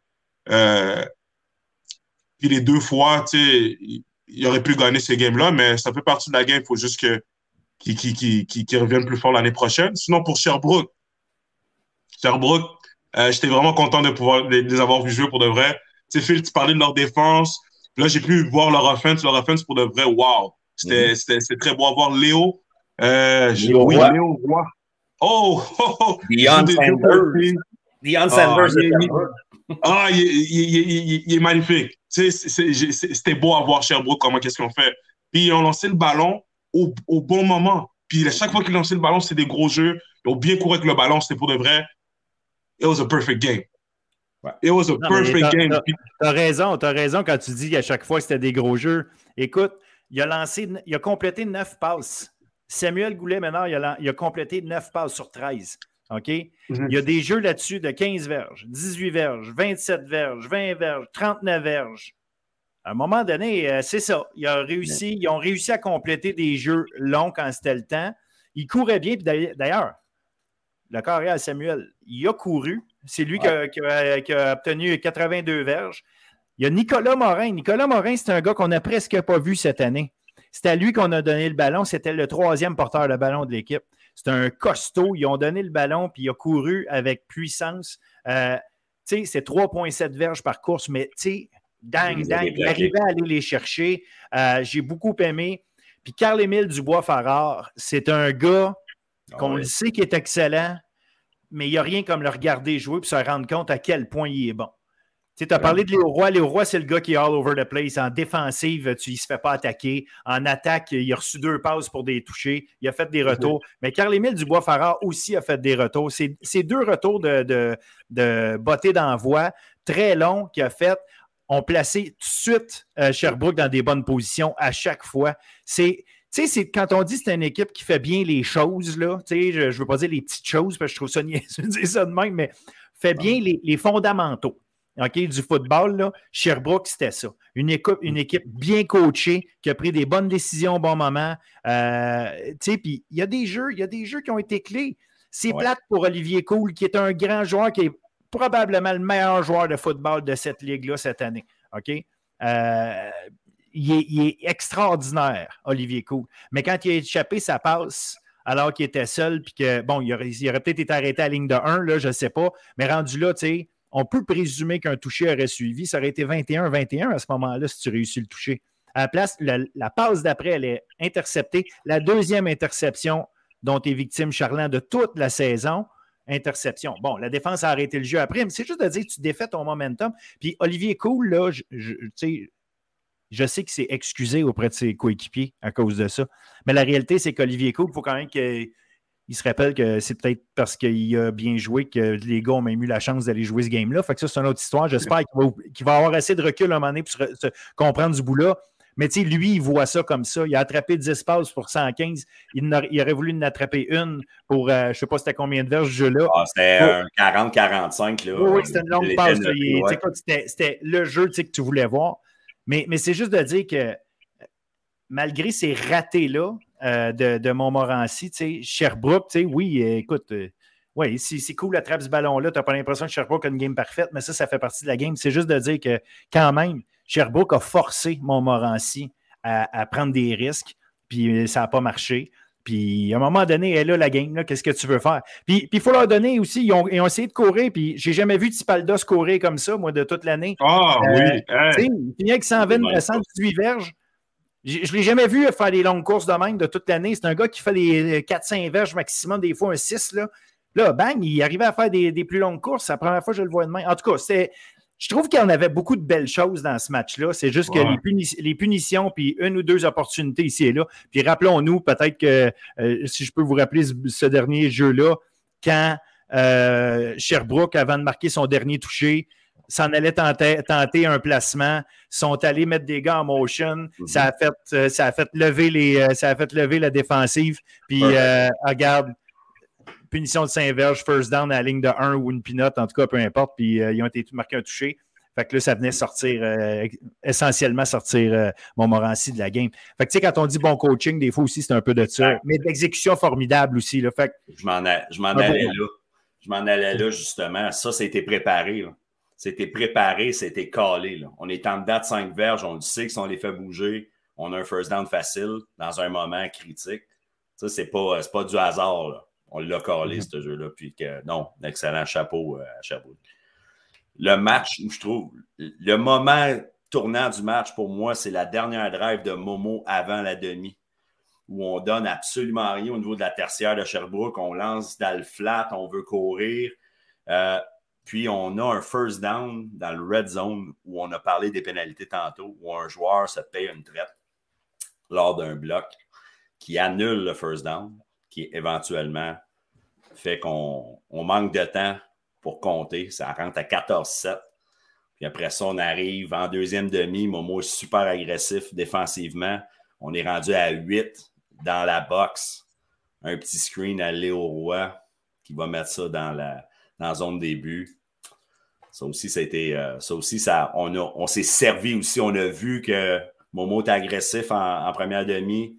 Le call était parfait au bon moment, 21-7. Après ça, ben, là, c'est catch-up sur une équipe qui joue euh, parfaitement. C'est ça. Ça, c'est connaître les tendances des, des entraîneurs euh, contre lesquels tu joues. Là. Tu sais, tu sais que c'est un coach en défense qui très agressif en, deuxième, troisième essai, tu sais qui peut-être qu'ils vont envoyer de house, puis toi, tu sais, tu calls, c'était collé au parfait. C'était un jeu d'échecs, puis Sherbrooke, pour de vrai, là, euh, chapeau, c'était beau à voir. Très, très, très beau à voir. Là, so, euh, chapeau à eux, puis là, ils l'ont mérité le bol d'or, so, célébré. Complètement, complètement, complètement. Puis, euh, tu sais, c'est ça. Je pense que à la fin, euh, puis j'ai ri parce que quand j'étais sur le terrain, il y a des gars, hey, euh, je, t'ai vu, toi, ton podcast, t'as dit qu'on allait perdre, hein? j'ai dit pas de trouble. Je dis, moi, mon, gars qui écrit les articles, lui, il a dit que vous alliez gagner. Fait que nous autres, on est corrects. les gars, les gars, tu sais, sérieusement, ont été super, super cool. Puis, d'ailleurs, je salue ceux qui, qui prennent le temps de nous écouter, là, de toutes les équipes, d'ailleurs, en passant c'est C'est vraiment tellement apprécié quand vous nous dites que vous nous écoutez puis que, à la limite, ce qu'on a dit, c'était n'importe quoi. Ça veut dire que vous êtes dedans. Puis nous autres aussi, regarde, on, se trompe, mais avec plaisir et bonne foi. Puis c'est euh, quand, vous venez nous voir et que vous venez nous dire qu'on fait euh, euh, ce qu'on fait, vous l'écoutez, là, même si vous n'êtes pas d'accord avec nous autres, on, on, tripe, on est content parce que c'est pour ça qu'on le fait. on est content de se tromper dans ce temps-là, c'est bien correct. Absolument. On super remettre à notre place, c'est correct, ça fait partie de la game. on, avait, on avait un qui sur le terrain, puis on est rendu trop vieux. Fait que là, on fait juste parler à cette heure. Fait que Sur ce, Division 3, euh, Division 3, on avait un match revanche à quelque part euh, de l'année passée, alors que Beauce Appalaches avait battu Jonquière. Et là, on se retrouvait encore une fois avec les deux équipes-là en grande finale. Beauce Appalaches a encore gagné, mais cette fois, euh, je dirais un peu plus difficilement. Jonquière leur ont donné une, une bonne petite ride. J'ai aimé la façon dont on travaillait euh, les, les gaillards, vraiment. Là. Euh, cette fois-là, on n'était pas loin. Cette fois-là, on n'était pas loin. Je, leur aurais bien souhaité de gagner, mais en même temps, c'était bien mérité de la part de, de Beauce Appalache, une équipe qui a juste euh, fait sa job toute l'année. Donc, mais quand même, ils ont une petite frousse. Ils ont une petite frousse. Mm-hmm. Yes. Jean-Pierre, puis on avait parlé la dernière. moi, moi j'ai mis beaucoup l'emphase sur l'énergie, l'énergie. Puis j'étais présent euh, durant l'entrée des deux équipes et tout. Puis Jonquière sont venus en mode euh, pas intimidation, mais montrer leur. Ils ont, fait sentir leur présence. Ils sont sortis de leur vaisselle, ils ont fait du bruit. Euh, ils ont entendu l'autre équipe au milieu du terrain et tout. Ils ont, essayé de rentrer dans leur tête. Puis je pense que ça a marché parce que le score l'a montré. Là, ils, ils, ont, pris le devant. C'était un 13-0, je pense que c'était rendu un 13-0 et tout. C'était 13-0, puis, euh, tu sais, euh, Jean, euh, pas Jean-Cam, mais Beau Sapalache a, répliqué. Il restait moins qu'une minute au, à la première demi, là. Fait que, tu sais, pendant mm-hmm. toute la première demi, Jonquière, tu sais, était, était comme il faut en avant. Fait que, non, non, c'était tout un début de match pour eux autres, là. Ouais, Jean, Jean pour de vrai, chapeau, ils sont venus avec la bonne énergie et tout, puis ils collaient des bons jeux aussi, puis défensivement aussi, ils ont, ils ont fait des stops. C'est sûr qu'ils ont été les premières drives, euh, Sapala, je pense qu'ils ont eu un TD qui a été retourné pour une pénalité. Puis après, euh, justement, Jonquière, on, on saisi cette opportunité-là pour les stopper. Ce qui a fait en sorte que, Jonquière, euh, Jonquière euh, Sapala, désolé, sont sortis là avec zéro point et tout. Puis ils ont juste essayé ce momentum-là, puis ils ont pas regardé de l'arrière. Mais ça reste que Beau Sapalache euh, sont, sont dans la deuxième demi, sont venus pour jouer. Puis j'ai offensivement, j'ai, j'ai beaucoup aimé euh, ce qu'ils ont fait. Ils étaient capables de courir avec le ballon. Le Cubo aussi était capable de courir avec le ballon. Ils étaient capables de passer le ballon aussi. ça a été une très bonne game du côté offensif et tout. Puis défensivement aussi, ils ont pu un step up euh, au second half. C'est sûr que Jean-Pierre, je pense qu'en fin de match, ça devenait un peu prévisible. Il faisait un peu les mêmes jeux, les screens, les screens courses et tout. J'étais pas assez varié à mon, à mon goût. Puis je pense que Beau Sapalache, s'ils étaient à l'aise au niveau de la défense, puis ils ont été capables d'arrêter malgré que la game est vraiment euh, terminée. Euh, pratiquement, c'est quoi? C'est un, touché? Ben oui, 28-21. Oui, exactement. le, début du match, en réalité, c'est ça. On, parlait tantôt du match en, D1, comment en partant, il y a eu, euh, il y a eu un, revirement, mais c'est la même chose. Le début, début, du match, la première séquence, c'est Beau Sapalage qui a le ballon, puis il, y a, un ballon qui est échappé, recouvré par, par Jonquière. Jonquière s'en va marquer après ça son, son premier, mm-hmm. son premier placement. Euh, marque un toucher. Après ça, euh, un, autre, un autre placement. Tu sais, ces trois séquences, les trois séquences de, de, Jonquière en attaque qu'ils ont eu en première demi, c'était des longues séquences puis qui ont mené à des points à chaque fois. Puis quand Beauce Appalache a marqué son premier point, mais c'est trois après ça, ben, à la fin de, en fait, à la fin de la première demi, comme on disait tantôt. Puis après ça, c'est trois séquences offensives, c'est trois premières séquences offensives. Euh, Beauce Appalache s'en va marquer des touchés à chaque fois. Fait on a été capable, euh, on a capable vraiment de, de, créer le.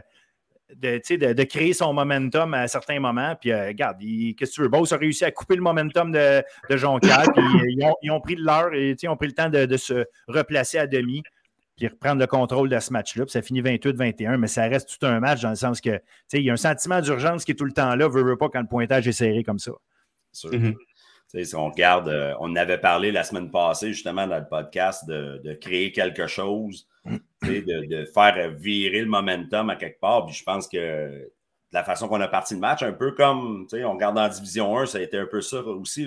On a profité d'un fumble, je pense, sur une drive, sa première drive de, de Beauce-Appalaches. Puis après ça, on a des drives de 11 jeux, 13 jeux. on, a, on, a, gardé la balle.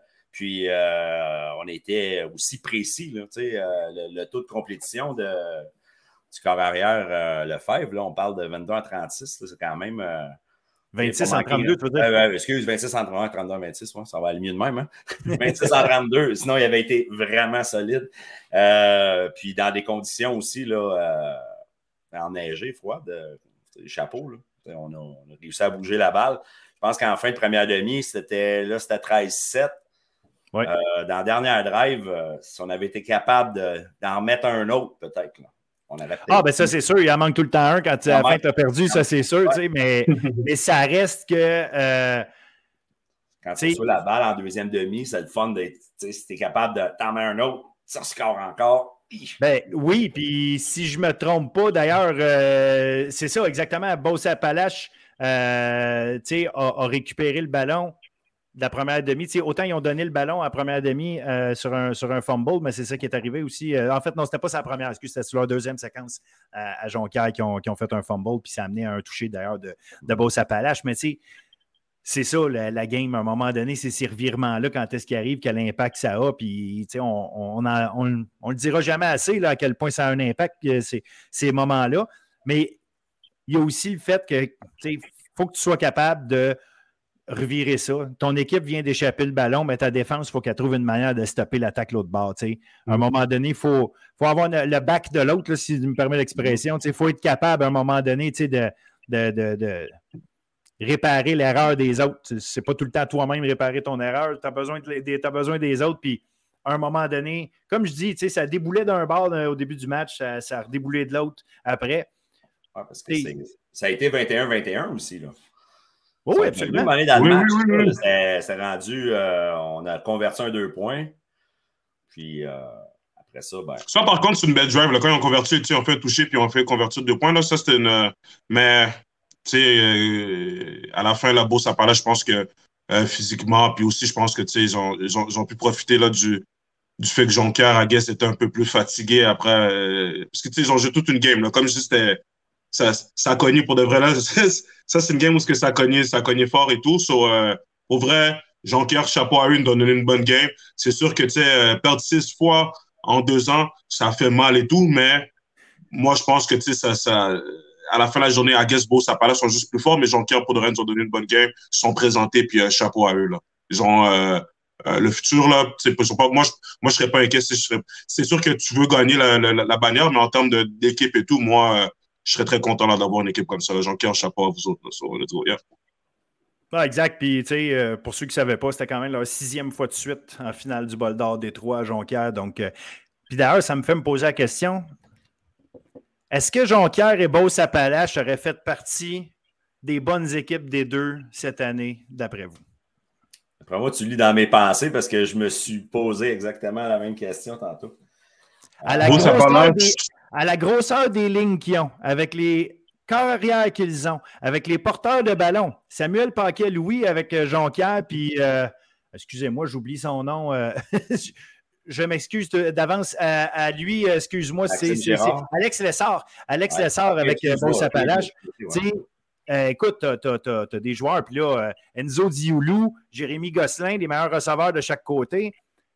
Écoute, viens pas me dire que ces joueurs-là ne sont pas capables d'être de calibre à, jouer avec les Saint-Hyacinthe, Valleyfield, John Abbott, euh, Sherbrooke et Momo de ce monde. Là. Moi, en tout cas, je ne te dis pas qu'ils battent systématiquement, je te dis juste qu'ils peuvent jouer avec eux. Là. Ben, physiquement, en tout cas, euh, c'est impressionnant. Moi, je pense que plus pour Beau sais, pour compétition. Jonquière, euh, je ne dis pas qu'il serait dans le, dans le bas du classement, mais je ne sais pas, il y a quelque chose euh, peut-être en termes de, de, de, de euh, de jeu, je, je, je, sais pas, mais pour moi, Bossa Palache, qu'est-ce que j'ai vu, c'était quand même assez complet. C'est en termes d'équipe et physiquement aussi. je pense que moi, c'est plus, je penserais plus pour Bossa Palache.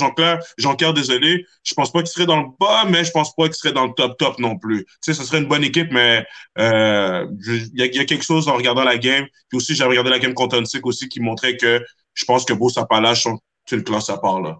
Je suis, je suis d'accord avec toi. Bon, Sapalache, pour moi aussi, est une classe à part, là, était supérieure vraiment. Mais c'est tout le temps difficile quand tu ne vois pas compétitionner un contre l'autre. Mais Beauce Appalache, je dis Jonquière parce que j'ai vu Jonquière donner quand même un, match, là, mais en général, Beauce Appalache les bat euh, de manière assez. Sans, dire qu'ils démolissent, c'est pas ça, mais ils, les battent de manière évidente.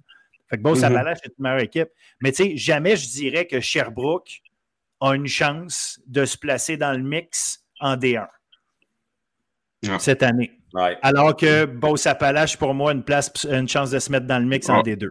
Fait que, euh, tu sais, c'est dans ce sens-là que je dis ça. C'est pour ça que je dis ça comme ça. Je, trouvais qu'il y avait quelque chose de spécial. Tu sais, c'est une équipe de vraiment meilleur niveau. Et by the way, attendez-vous. Attendez-vous à ce que Beauce Appalache essaye fortement de monter en D2 l'an prochain. Je leur souhaite. Moi, je leur, je leur souhaite je leur souhaite, puis on, on verra ce que ça va donner, mais ça pourrait être quelque chose d'intéressant. Ils ont porté une nouvelle culture là-bas et tout, je pense que euh, ce serait intéressant de les voir avec une, de voir jouer avec une meilleure compétition. C'est sans rien enlever aux équipes de Division 3, mais je pense que Beau Sapalache, là, leur place est en Division 2, puis euh, je pense qu'à partir de là, ils vont peut-être même encore plus grandir, peut-être même encore nous montrer quelque chose. Euh, si je peux prendre par exemple un exemple, je fais une petite parenthèse comme ça d'Albevio, que pendant des années dominait la Division 3, puis euh, je me rappelle, j'entendais beaucoup de commentaires comme quoi, ah, ils sont en Division 3 et à cause qu'ils ont beaucoup de G6, s'ils montent de niveau en Division 2, ils vont se faire euh, brasser. Puis ils l'ont prouvé cette année à leur première année. Euh, ils sont allés en finale puis ils ont gagné. So, chapeau à eux. Mais je pense que du côté de, de, de Beau Sapalache, euh, je pense qu'ils peuvent avoir le même impact et tout. Ça, serait intéressant de voir euh, si l'année prochaine, là, ils montent disons deux et voir compétitionner contre les autres équipes. Ça, ce serait beau à voir. Oui, puis ça va être, euh, ça va être d'avoir, c'est la fin de c'est la fin de Thomas Jean, Jérémy Gosselin, justement, ces gars-là. Fait que généralement, tu parais à ton mieux quand tes meilleurs sont, sont à leur pic. Quand ils s'en vont, puis toi, tu, montes d'un niveau, puis les autres sont plus là, qu'est-ce que tu vas être capable de faire? Ça va rester à voir. Mais la, la, la, la, question va être de savoir est-ce que ils, ont, établi un, standard assez, euh, des bases, pas un standard, mais des bases assez solides, des fondations assez solides pour amener un recrutement récurrent qui va faire en sorte qu'ils vont, euh, tu sais, pas faire comme c'est arrivé dans leur première, euh, première partie, de la, première époque où est-ce qu'ils étaient en D2, puis que pendant des années, ils n'ont pas gagné un match ou à peu près. Euh, sais, a été ça, Bose. C'est juste que ça, ça donne qu'ils ont monté leur niveau de jeu en même temps qu'ils descendaient en D3. Fait que là, pendant deux ans, ils ont tout arraché. Ils vont remonter en D2 peut-être. Mais si ça arrive, on va leur souhaiter que les bons, les bons joueurs soient bien remplacés parce que ce serait, ce serait malheureux qu'ils recommencent à, subir défaite par-dessus défaite. Je pense que le succès qu'ils ont présentement fait que leur recrutement local est extrêmement fort, sont bien placés aussi dans une région. Mais par contre, ils sont condamnés à gagner aussi. Parce qu'ils ont tellement, ils se sont promenés, sais, ils ont aussi descendu très bas, là. Des fois, au niveau des, du recrutement puis du classement, euh, sais, comme ils vacillent un peu entre les deux, mais effectivement, présentement, si on regarde la cohorte qu'ils ont là, puis le recrutement euh, qu'ils font, euh, honnêtement, même en D2, ils vont être compétitifs. Absolument, absolument. Fait que sur ce, les boys, euh, encore une fois, comme toujours, on aurait pu en parler pendant deux heures et demie. C'est parti, Il faut arrêter à un moment donné. Écoute, euh, ça a été une euh, super belle saison sur le terrain. C'est la fin de la saison collégiale, mais on va avoir des tonnes de choses à se raconter. La, la, semaine prochaine, on se reparle parce qu'il y a le recrutement qui décolle. Fait qu'on va avoir des choses à se dire là-dessus. Il y a beaucoup, beaucoup, beaucoup de mouvements au niveau des coachs. Et euh, au moment où on enregistre, on vient d'apprendre que Joe Kulzak, le coordonnateur offensif de Vanier, qui prend la place de Pete Chrysomalis comme entraîneur-chef, euh, on va lui souhaiter le meilleur, le succès, tout ce qu'il peut avoir euh, qui continue la belle tradition des Cheetahs de Vanier, une grande, grande, grande euh, organisation de football qui a marqué le football au Québec depuis si longtemps. Fait qu'on va juste espérer que ça continue pour eux. Donc, euh, on, va, on, va, on va se reparler la semaine prochaine de tout ce mouvement de personnel-là qui, qui s'en vient, puis des, évidemment des joueurs qu'on espère, qu'on va voir partir et qu'on va voir arriver des catégories plus jeunes. Yep. Yes, ben, fait bonne semaine tout le monde je veux, faut, remercier aussi les athlètes puis les, équipes pour le spectacle qu'on a eu en fin de semaine. Euh, chapeau. On est vraiment, euh, on est gâtés. Ah, vraiment, absolument. La, qualité est là, euh, aucun doute. Puis, tu sais, le, dévouement de tout ce monde-là, c'est mm. ça aussi qui est, fantastique, c'est de voir à quel point, tu sais, les coachs, les, joueurs, tout le monde veut bien, puis ça, c'est formateur, puis c'est beau de les voir, puis ça, ça rend le spectacle tripant à regarder. Ouais. c'est sentir l'énergie, comme j'étais j'étais sur le terrain. Euh, sentir l'énergie pour de vrai, ça, c'est euh, ce qui m'a hit le plus et tout. Euh, peu importe l'équipe qui a gagné, perdu, pour de vrai, c'était magnifique, beau à voir. Puis le football au Québec, le football au Québec, désolé, est, est entre bonnes mains, là, pour de vrai. Bon groupe de jeunes. Puis les coachs aussi. Waouh! Toute une belle job. Tu sais, le, le, le, plan de match, pour de vrai, des deux côtés, nous ont donné une game. So pour de vrai, chapeau aux entraîneurs de toutes les équipes. les parents aussi, les, les, les, fans, tous les supporters qui sont venus, pour de vrai, qui ont, fait la route. peu importe, il y en a, il y en a pour certains, c'était peut-être moins loin, là, qui était peut-être à 1h45 minutes. D'autres personnes, c'était plus long et tout. Mais comme toi, c'était long pour toi. les gens de Montréal, ouais. Et tout, mais il y avait quand même beaucoup de personnes au match qui étaient présents, puis tu sentais l'énergie. C'était vraiment, c'était du beau football pour de vrai. On a eu un beau, un beau week-end de football pour de vrai. En plus, la game juvénile de dimanche qui a terminé en prolongation, je pense que on a eu pour notre argent pour de vrai. le football au Québec, comme je dis pour de vrai, wow, keep it up. J'espère que tu as pris des notes. Oui, oui, ben, j'espère, parce que là, j'ai pas, pas eu l'information, il faudrait que je la demande, euh, des, des, codes d'écoute pour ce match-là. J'espère que les codes d'écoute ont été bonnes, que ça donne envie à TVA Sport de montrer euh, d'autres matchs comme ça. Euh, donc, oui, regarde, tant, qu'on est capable de pousser pour notre sport étudiant, là, tant mieux. Puis je vais dire un dernier merci, puis un chapeau à nos arbitres aussi. les arbitres qui ne qui, l'ont pas toujours facile, on le sait ce qui s'est passé cette année. Et D'ailleurs, l'arbitre qui a euh, été la victime euh, euh, du, du, monsieur de Valleyfield, cet arbitre-là était présent sur le terrain habillé en arbitre pour un des matchs en fin de semaine. Fait que chapeau à lui d'avoir. pour, le match, pour le match de D2. Ah, D2, ok, Donc, écoute, content de savoir qu'il est remis de, est remis de, toute sa, situation et qu'il a été capable de revenir. Ça, ça, démontre à quel point il y a des gens qui, ont la volonté de vouloir faire les choses comme il faut pour, euh, pour les jeunes. Pas pas de match. Yes, ah, c'était exactement ça. Fait que euh, sur ce, euh, merci les boys. On se reparle, comme je disais tantôt, la semaine prochaine. Puis belle saison tout le monde. Merci. Merci. Merci. Bye.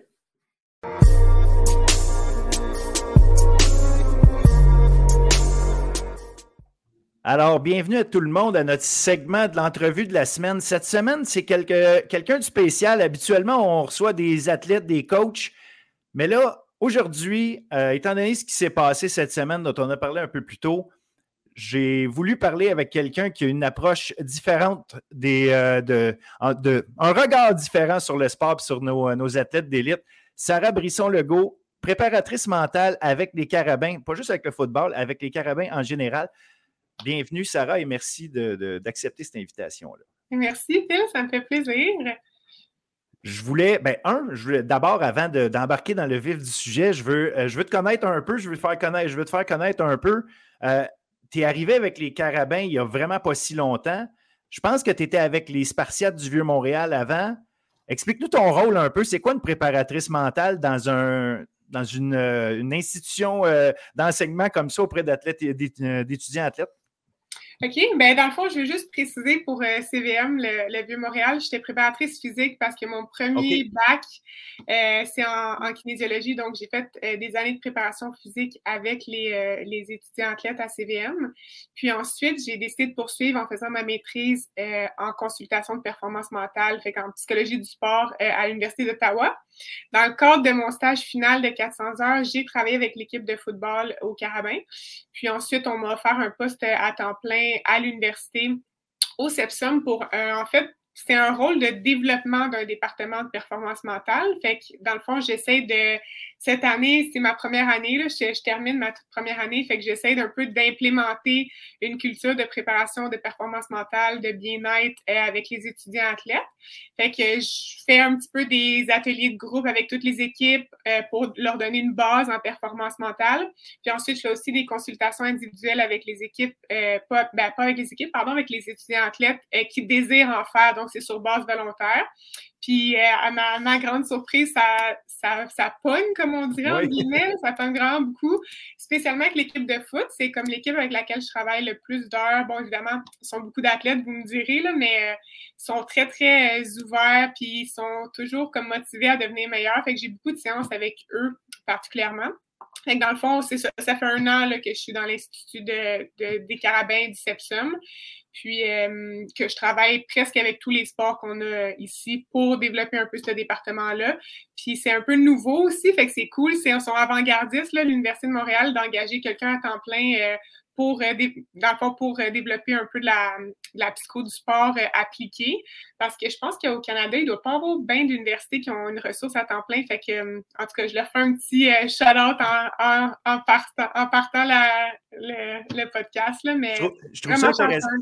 Je trouve ça super intéressant. Est-ce que ça entre dans un programme de l'université, exemple avec les, les, les, gens qui étudient en psycho, quoi que ce soit? Est-ce qu'il y a de la recherche qui est faite autour de ça ou c'est simplement un service pour les étudiants? Non, exact, c'est ça. Moi, je, ben, je suis tellement chanceuse. En fait, je suis affiliée avec euh, avec, dans le fond, le département de kinésiologie puis la faculté de médecine. Fait que j'ai un professeur qui me chapeaute, puis j'ai à date eu trois stagiaires qui m'aident, dans le fond, dans toute la partie recherche, bâtir mes ateliers pour être sûr que ça soit vraiment euh, backé par la science, fait que science-based. Euh, fait que, non, je suis comme vraiment, vraiment bien entourée. J'ai aussi deux autres euh, préparatrices mentales qui m'aident aussi avec d'autres sports pour vraiment s'assurer que comme on bâtisse ça de façon solide et stable.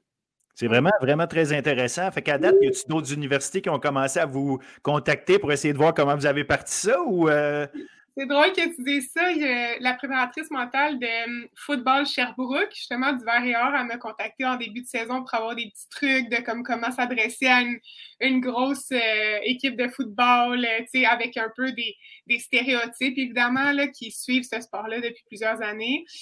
sinon, je sais que je pense quelques universités en ont par-ci, par-là, mais jamais une ressource temps plein encore. Fait que peut-être qu'on, j'espère en tout cas que ça va donner envie à plus d'universités d'avoir ce service-là, parce qu'aux États-Unis, c'est tellement gros. C'est vraiment au Canada que c'est pas encore super développé. Mais, mais c'est vrai que c'est intéressant dans ce sens que ça fait quand même un certain temps qu'on voit qu'il y a un accompagnement euh, psychologique, mental, avec des athlètes de haut niveau. Euh, aux Jeux olympiques, on a entendu souvent parler, des histoires de préparateurs mentaux, surtout dans le, sport individuel, où est-ce qu'à un moment donné, euh, tu es dans ton monde à toi, puis j'imagine c'est facile de t'enfermer dans une bulle qui peut être négative.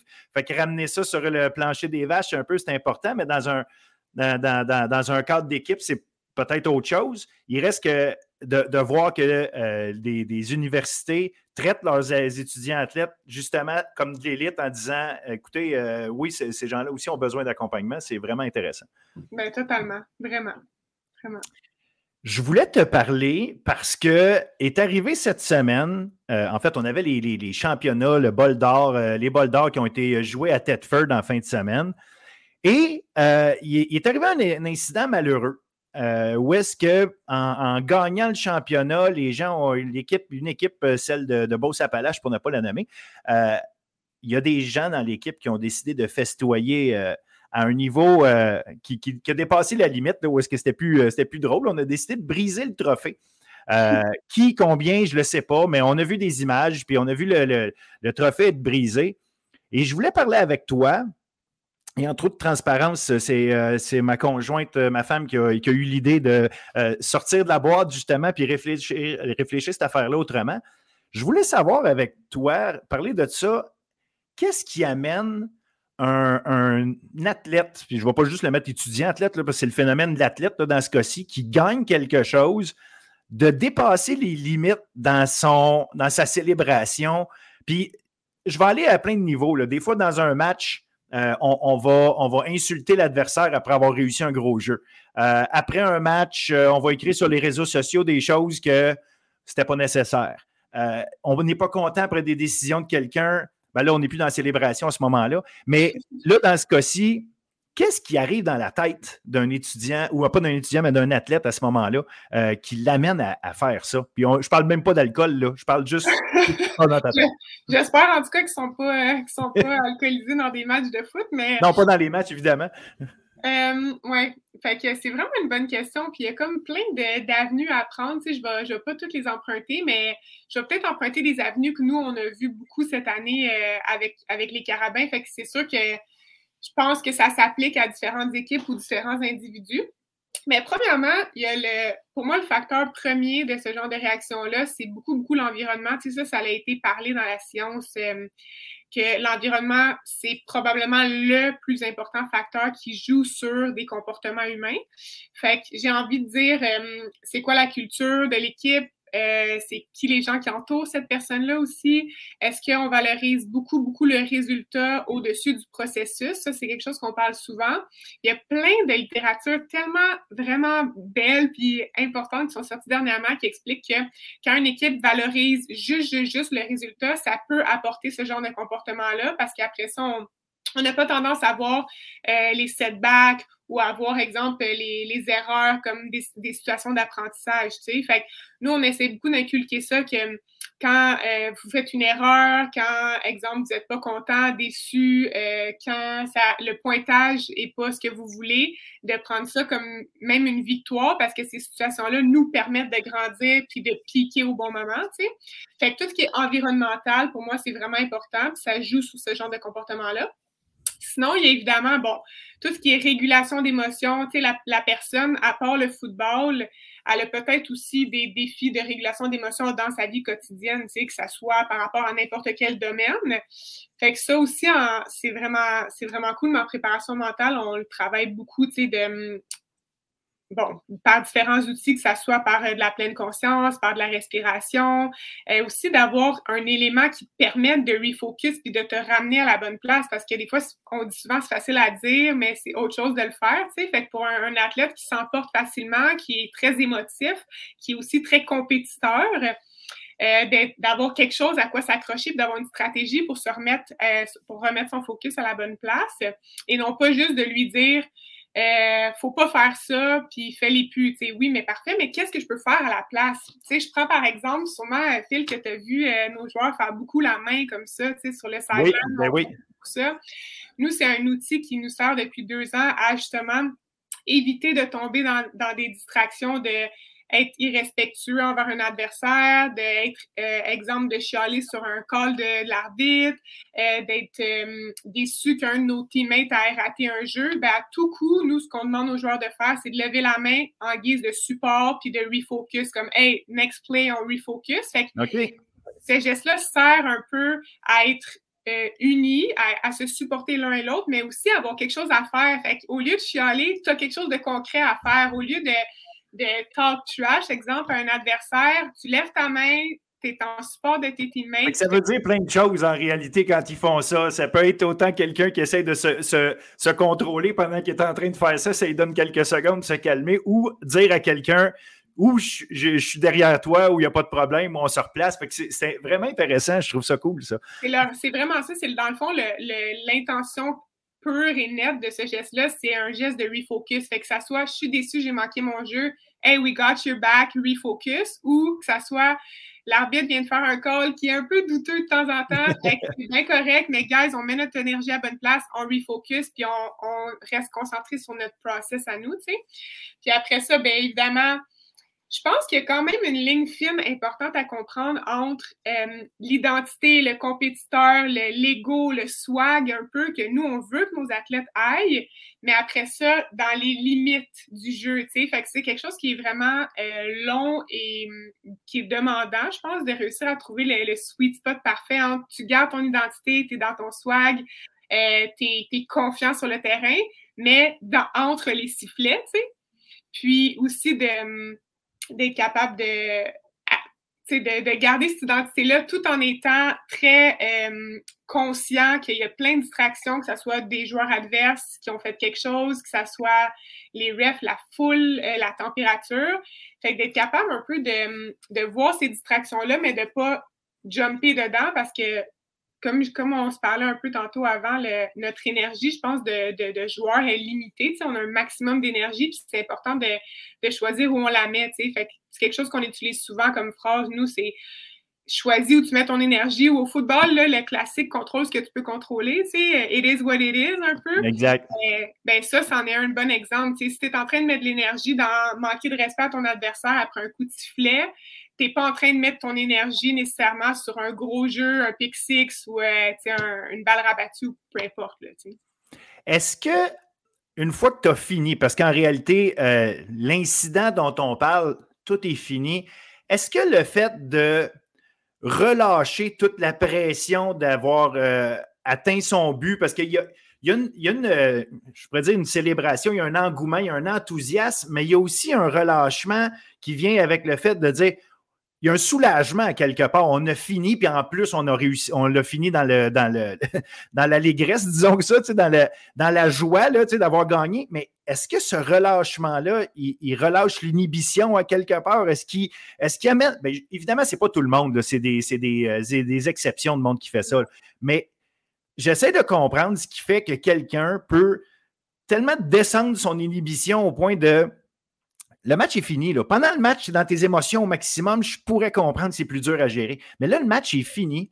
On célèbre. Non, il faut trouver le moyen d'envoyer une, euh, que ce soit un post sur les réseaux sociaux euh, pour dire ah, ah euh, on est plus fort que vous, ou justement détruire un trophée. Regarde, c'est à nous ce trophée-là, on fait ce qu'on veut avec. Je ne sais pas si c'est ça qu'on a en tête, mais qu'est-ce qui fait que des heures après, on est encore dans le mode euh, où, on, est prêt à justement dépasser ces limites-là, comme si elles n'existaient pas, puis on n'avait plus euh, de contrôle sur, euh, sur quel côté de la, clôture il faut aller. Oui, je trouve ça vraiment dommage un peu comme situation, parce qu'on essaie tellement de rendre le sport plus sportsmanship, c'est le terme qu'on mm-hmm. utilise beaucoup là, en psycho du sport. Puis ces petits événements-là de certains individus, dans le fond, viennent un peu teinter l'image du sport universitaire ou du sport collégial. Puis c'est vraiment, ben, un, c'est dommage, tu sais. Après ça, qu'est-ce qui fait qu'on fait ça? Bon, euh, il y a tellement, tellement, tellement de facteurs, mais pour moi, ça revient beaucoup à. à il y a, on a un défi, je trouve, de nos jours qui est les gens ont plus, des fois, je vais généraliser, mais plus envie d'humilier l'adversaire versus célébrer nos victoires, tu sais. Fait qu'on est beaucoup centré sur l'autre au lieu d'être centré sur soi. Fait que c'est sûr que pour moi, le comportement idéal à avoir, c'est de célébrer, puis il faut célébrer, là, vraiment, vraiment beaucoup. Mais après ça, la célébration ne devrait pas impliquer euh, quelque chose avec l'adversaire ou quelque chose d'irrespectueux. Puis je reviens encore, je m'excuse, mais à l'environnement parce que, exemple, nous, c'est pas arrivé cette année parce que il y a des règles très précises dites par le, coach en chef, puis c'est inacceptable, ça fait partie des valeurs de la culture de l'équipe, puis il y a des conséquences si ces, euh, euh, règles-là ne sont pas tenues. Fait que, bon, c'est sûr, là, on se retrouve en fin de saison, les conséquences, même s'il y en avait peut-être pour cette équipe-là, d'avoir des gestes irrespectueux, exemple comme celui-ci, peut-être que les conséquences sont moins euh, tangibles à avoir parce que, bon, je peux plus me faire enlever de temps de jeu, la, temps de jeu, la saison est finie. Mais, ouais, je pense que des fois, ça, ça vient aussi de... C'est comme si on... Notre société est de plus en plus un peu... Euh, j'ai envie de dire que c'est pas mal intentionné, mais des fois, c'est un peu comme maladroit ou on est un peu inconscient des conséquences qu'il y a à faire des gestes comme ça. Puis probablement que cet athlète-là, je crois, avec du recul, bon, je suis quelqu'un aussi qui donne toujours les meilleures intentions aux gens, mais peut-être que cet athlète-là a, des regrets puis le ferait différemment aujourd'hui. Mais dans le moment, comme tu l'as bien dit tantôt, c'était vraiment une, bonne voie que tu empruntais. C'est dans le moment, le, le high est tellement high qu'on n'a plus de self-control fait qu'on réussit pas à se ramener, tu sais. Fait que le, c'est ça, c'est comme un peu le, notre société aujourd'hui, là, tu sais, qu'on fait quelque chose, il n'y a pas nécessairement de conséquences.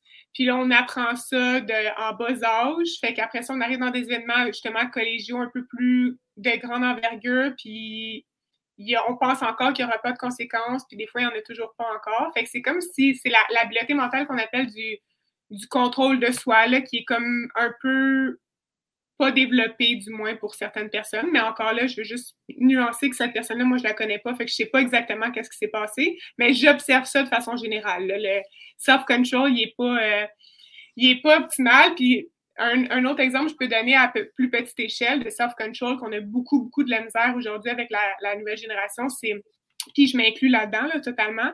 C'est le hum, exemple, j'étudie, je suis à l'école, puis j'ai mon téléphone à portée de main, puis je suis tellement surstimulée que hum, je sais que je dois être concentrée dans mon cours, puis je sais que je dois pas prendre mon vortex puis mon cellulaire puis me, me laisser emporter là-dedans, mais je le prends quand même, puis il y a des conséquences, il n'y a pas de conséquences, puis je fais ça sans arrêt, puis là, moi, j'ai 8, 9 athlètes par jour qui viennent me voir avec des défis de contrôle puis qui réussissent pas à, écouter leur, euh, leur rational brain, comme on dit. Là.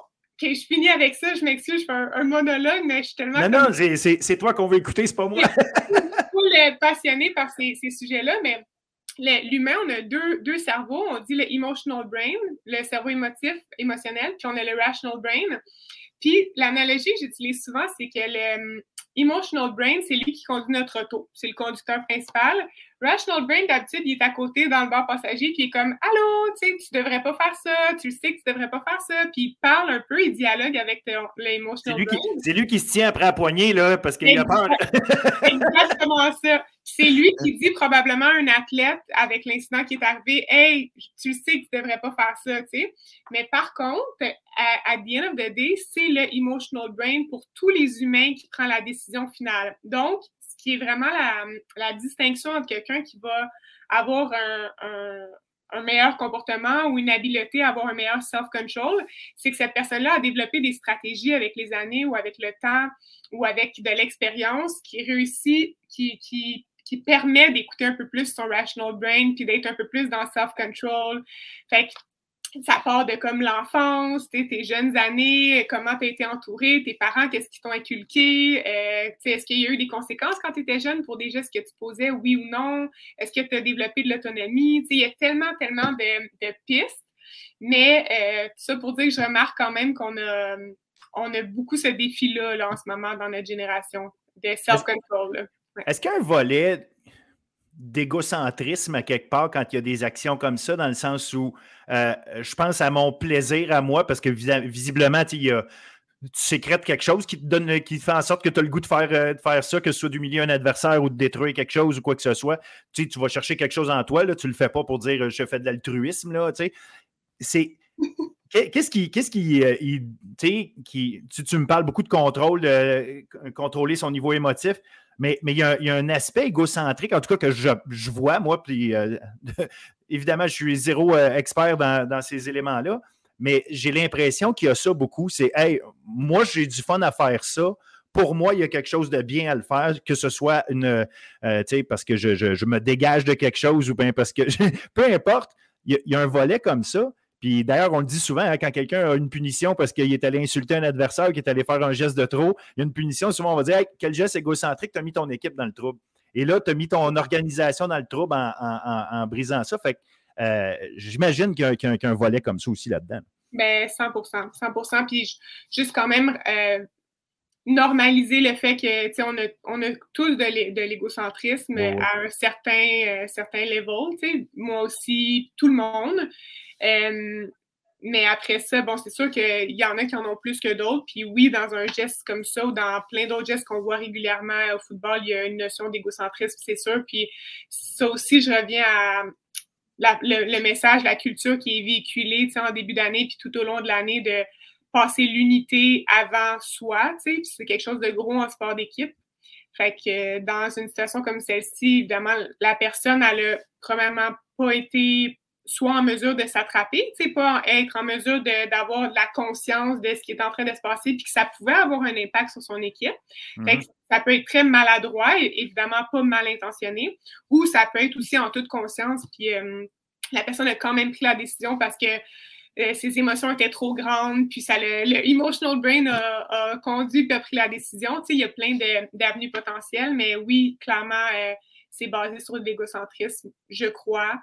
Euh, puis, on en a tous, tu sais, fait que c'est de, réussir à trouver des, meilleures stratégies, puis aussi à un moment donné de prendre la décision que je suis dans un sport d'équipe, donc je priorise l'unité puis le, le, sportsmanship, mais hum, des fois, c'est ça, c'est plus facile.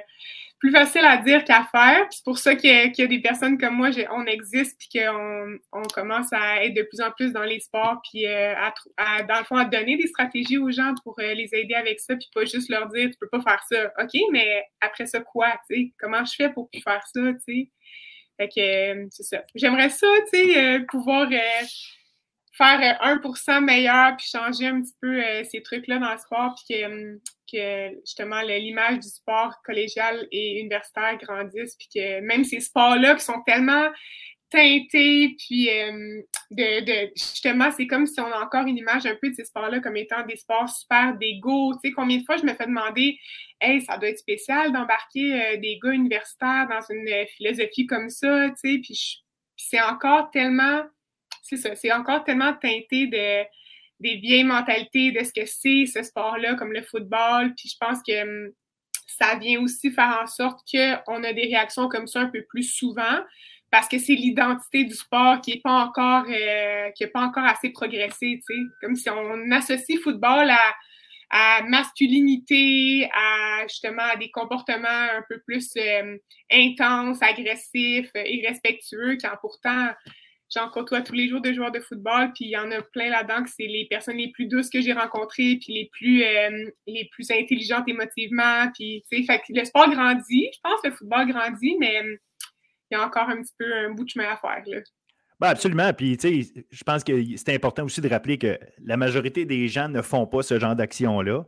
Puis depuis, depuis toujours, en tout cas, j'en ai pratiqué moi-même des sports d'équipe amplement. Puis ça nous apprend beaucoup plus à, gérer nos affaires entre, en gang à quelque part, savoir l'apport des gens autour de nous, puis nous, ce qu'on peut apporter à un groupe, que, euh, que de, mousser ma, propre vanité ou qu'est-ce que. oui, il y a des gens qui prennent ça, c'est correct, puis qui vont toujours se voir euh, meilleurs que le reste du monde, puis c'est grâce à eux si ça se passe. Mais la grosse majorité du monde, euh, a développé des, skills, j'imagine, euh, euh, de, de, vivre en communauté grâce au sport d'équipe. Ça les, a, ça les a aidés dans leur jeunesse en grandissant sans nécessairement se faire dire ça, ce que tu es en train de faire, c'est bon pour plus tard parce que tu fais ça. Mais naturellement, on le fait. j'imagine quand tu me parles de euh, l'environnement, ces choses-là, apprendre à contrôler ses émotions, mais apprendre à avoir aussi des, solutions quand, euh, au, lieu de faire la mauvaise affaire, tu sais, prends cette énergie-là puis fais la bonne chose.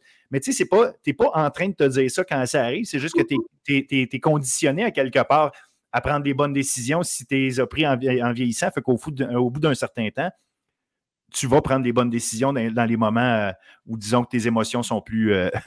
tu es plus centré sur tes émotions que sur ton rationnel pour vrai, euh, amen. C'est exactement ça. C'est exactement ça. C'est. Oh, j'ai passé mon cours, yeah! c'est des de vie, tu sais. C'est comme on, on bâtit pas juste des joueurs de foot, on bâtit des, des ah, hommes, des êtres humains, des, des personnes. Euh, puis souvent, il y a plein de justement de, de, de, textes super intéressants sur pourquoi les gens euh, dans une équipe justement euh, de haute performance réussissent ensuite être aussi performants dans leur travail puis être souvent des dirigeants d'entreprise parce qu'ils ont développé ces habiletés-là de communication, de concilier, de passer l'unité, de travail d'équipe, de cohésion. Fait tellement, tellement, tellement, tellement. C'est 100% vrai ce que tu dis. C'est plus grand que le football. C'est c'est la vie, dans le fond.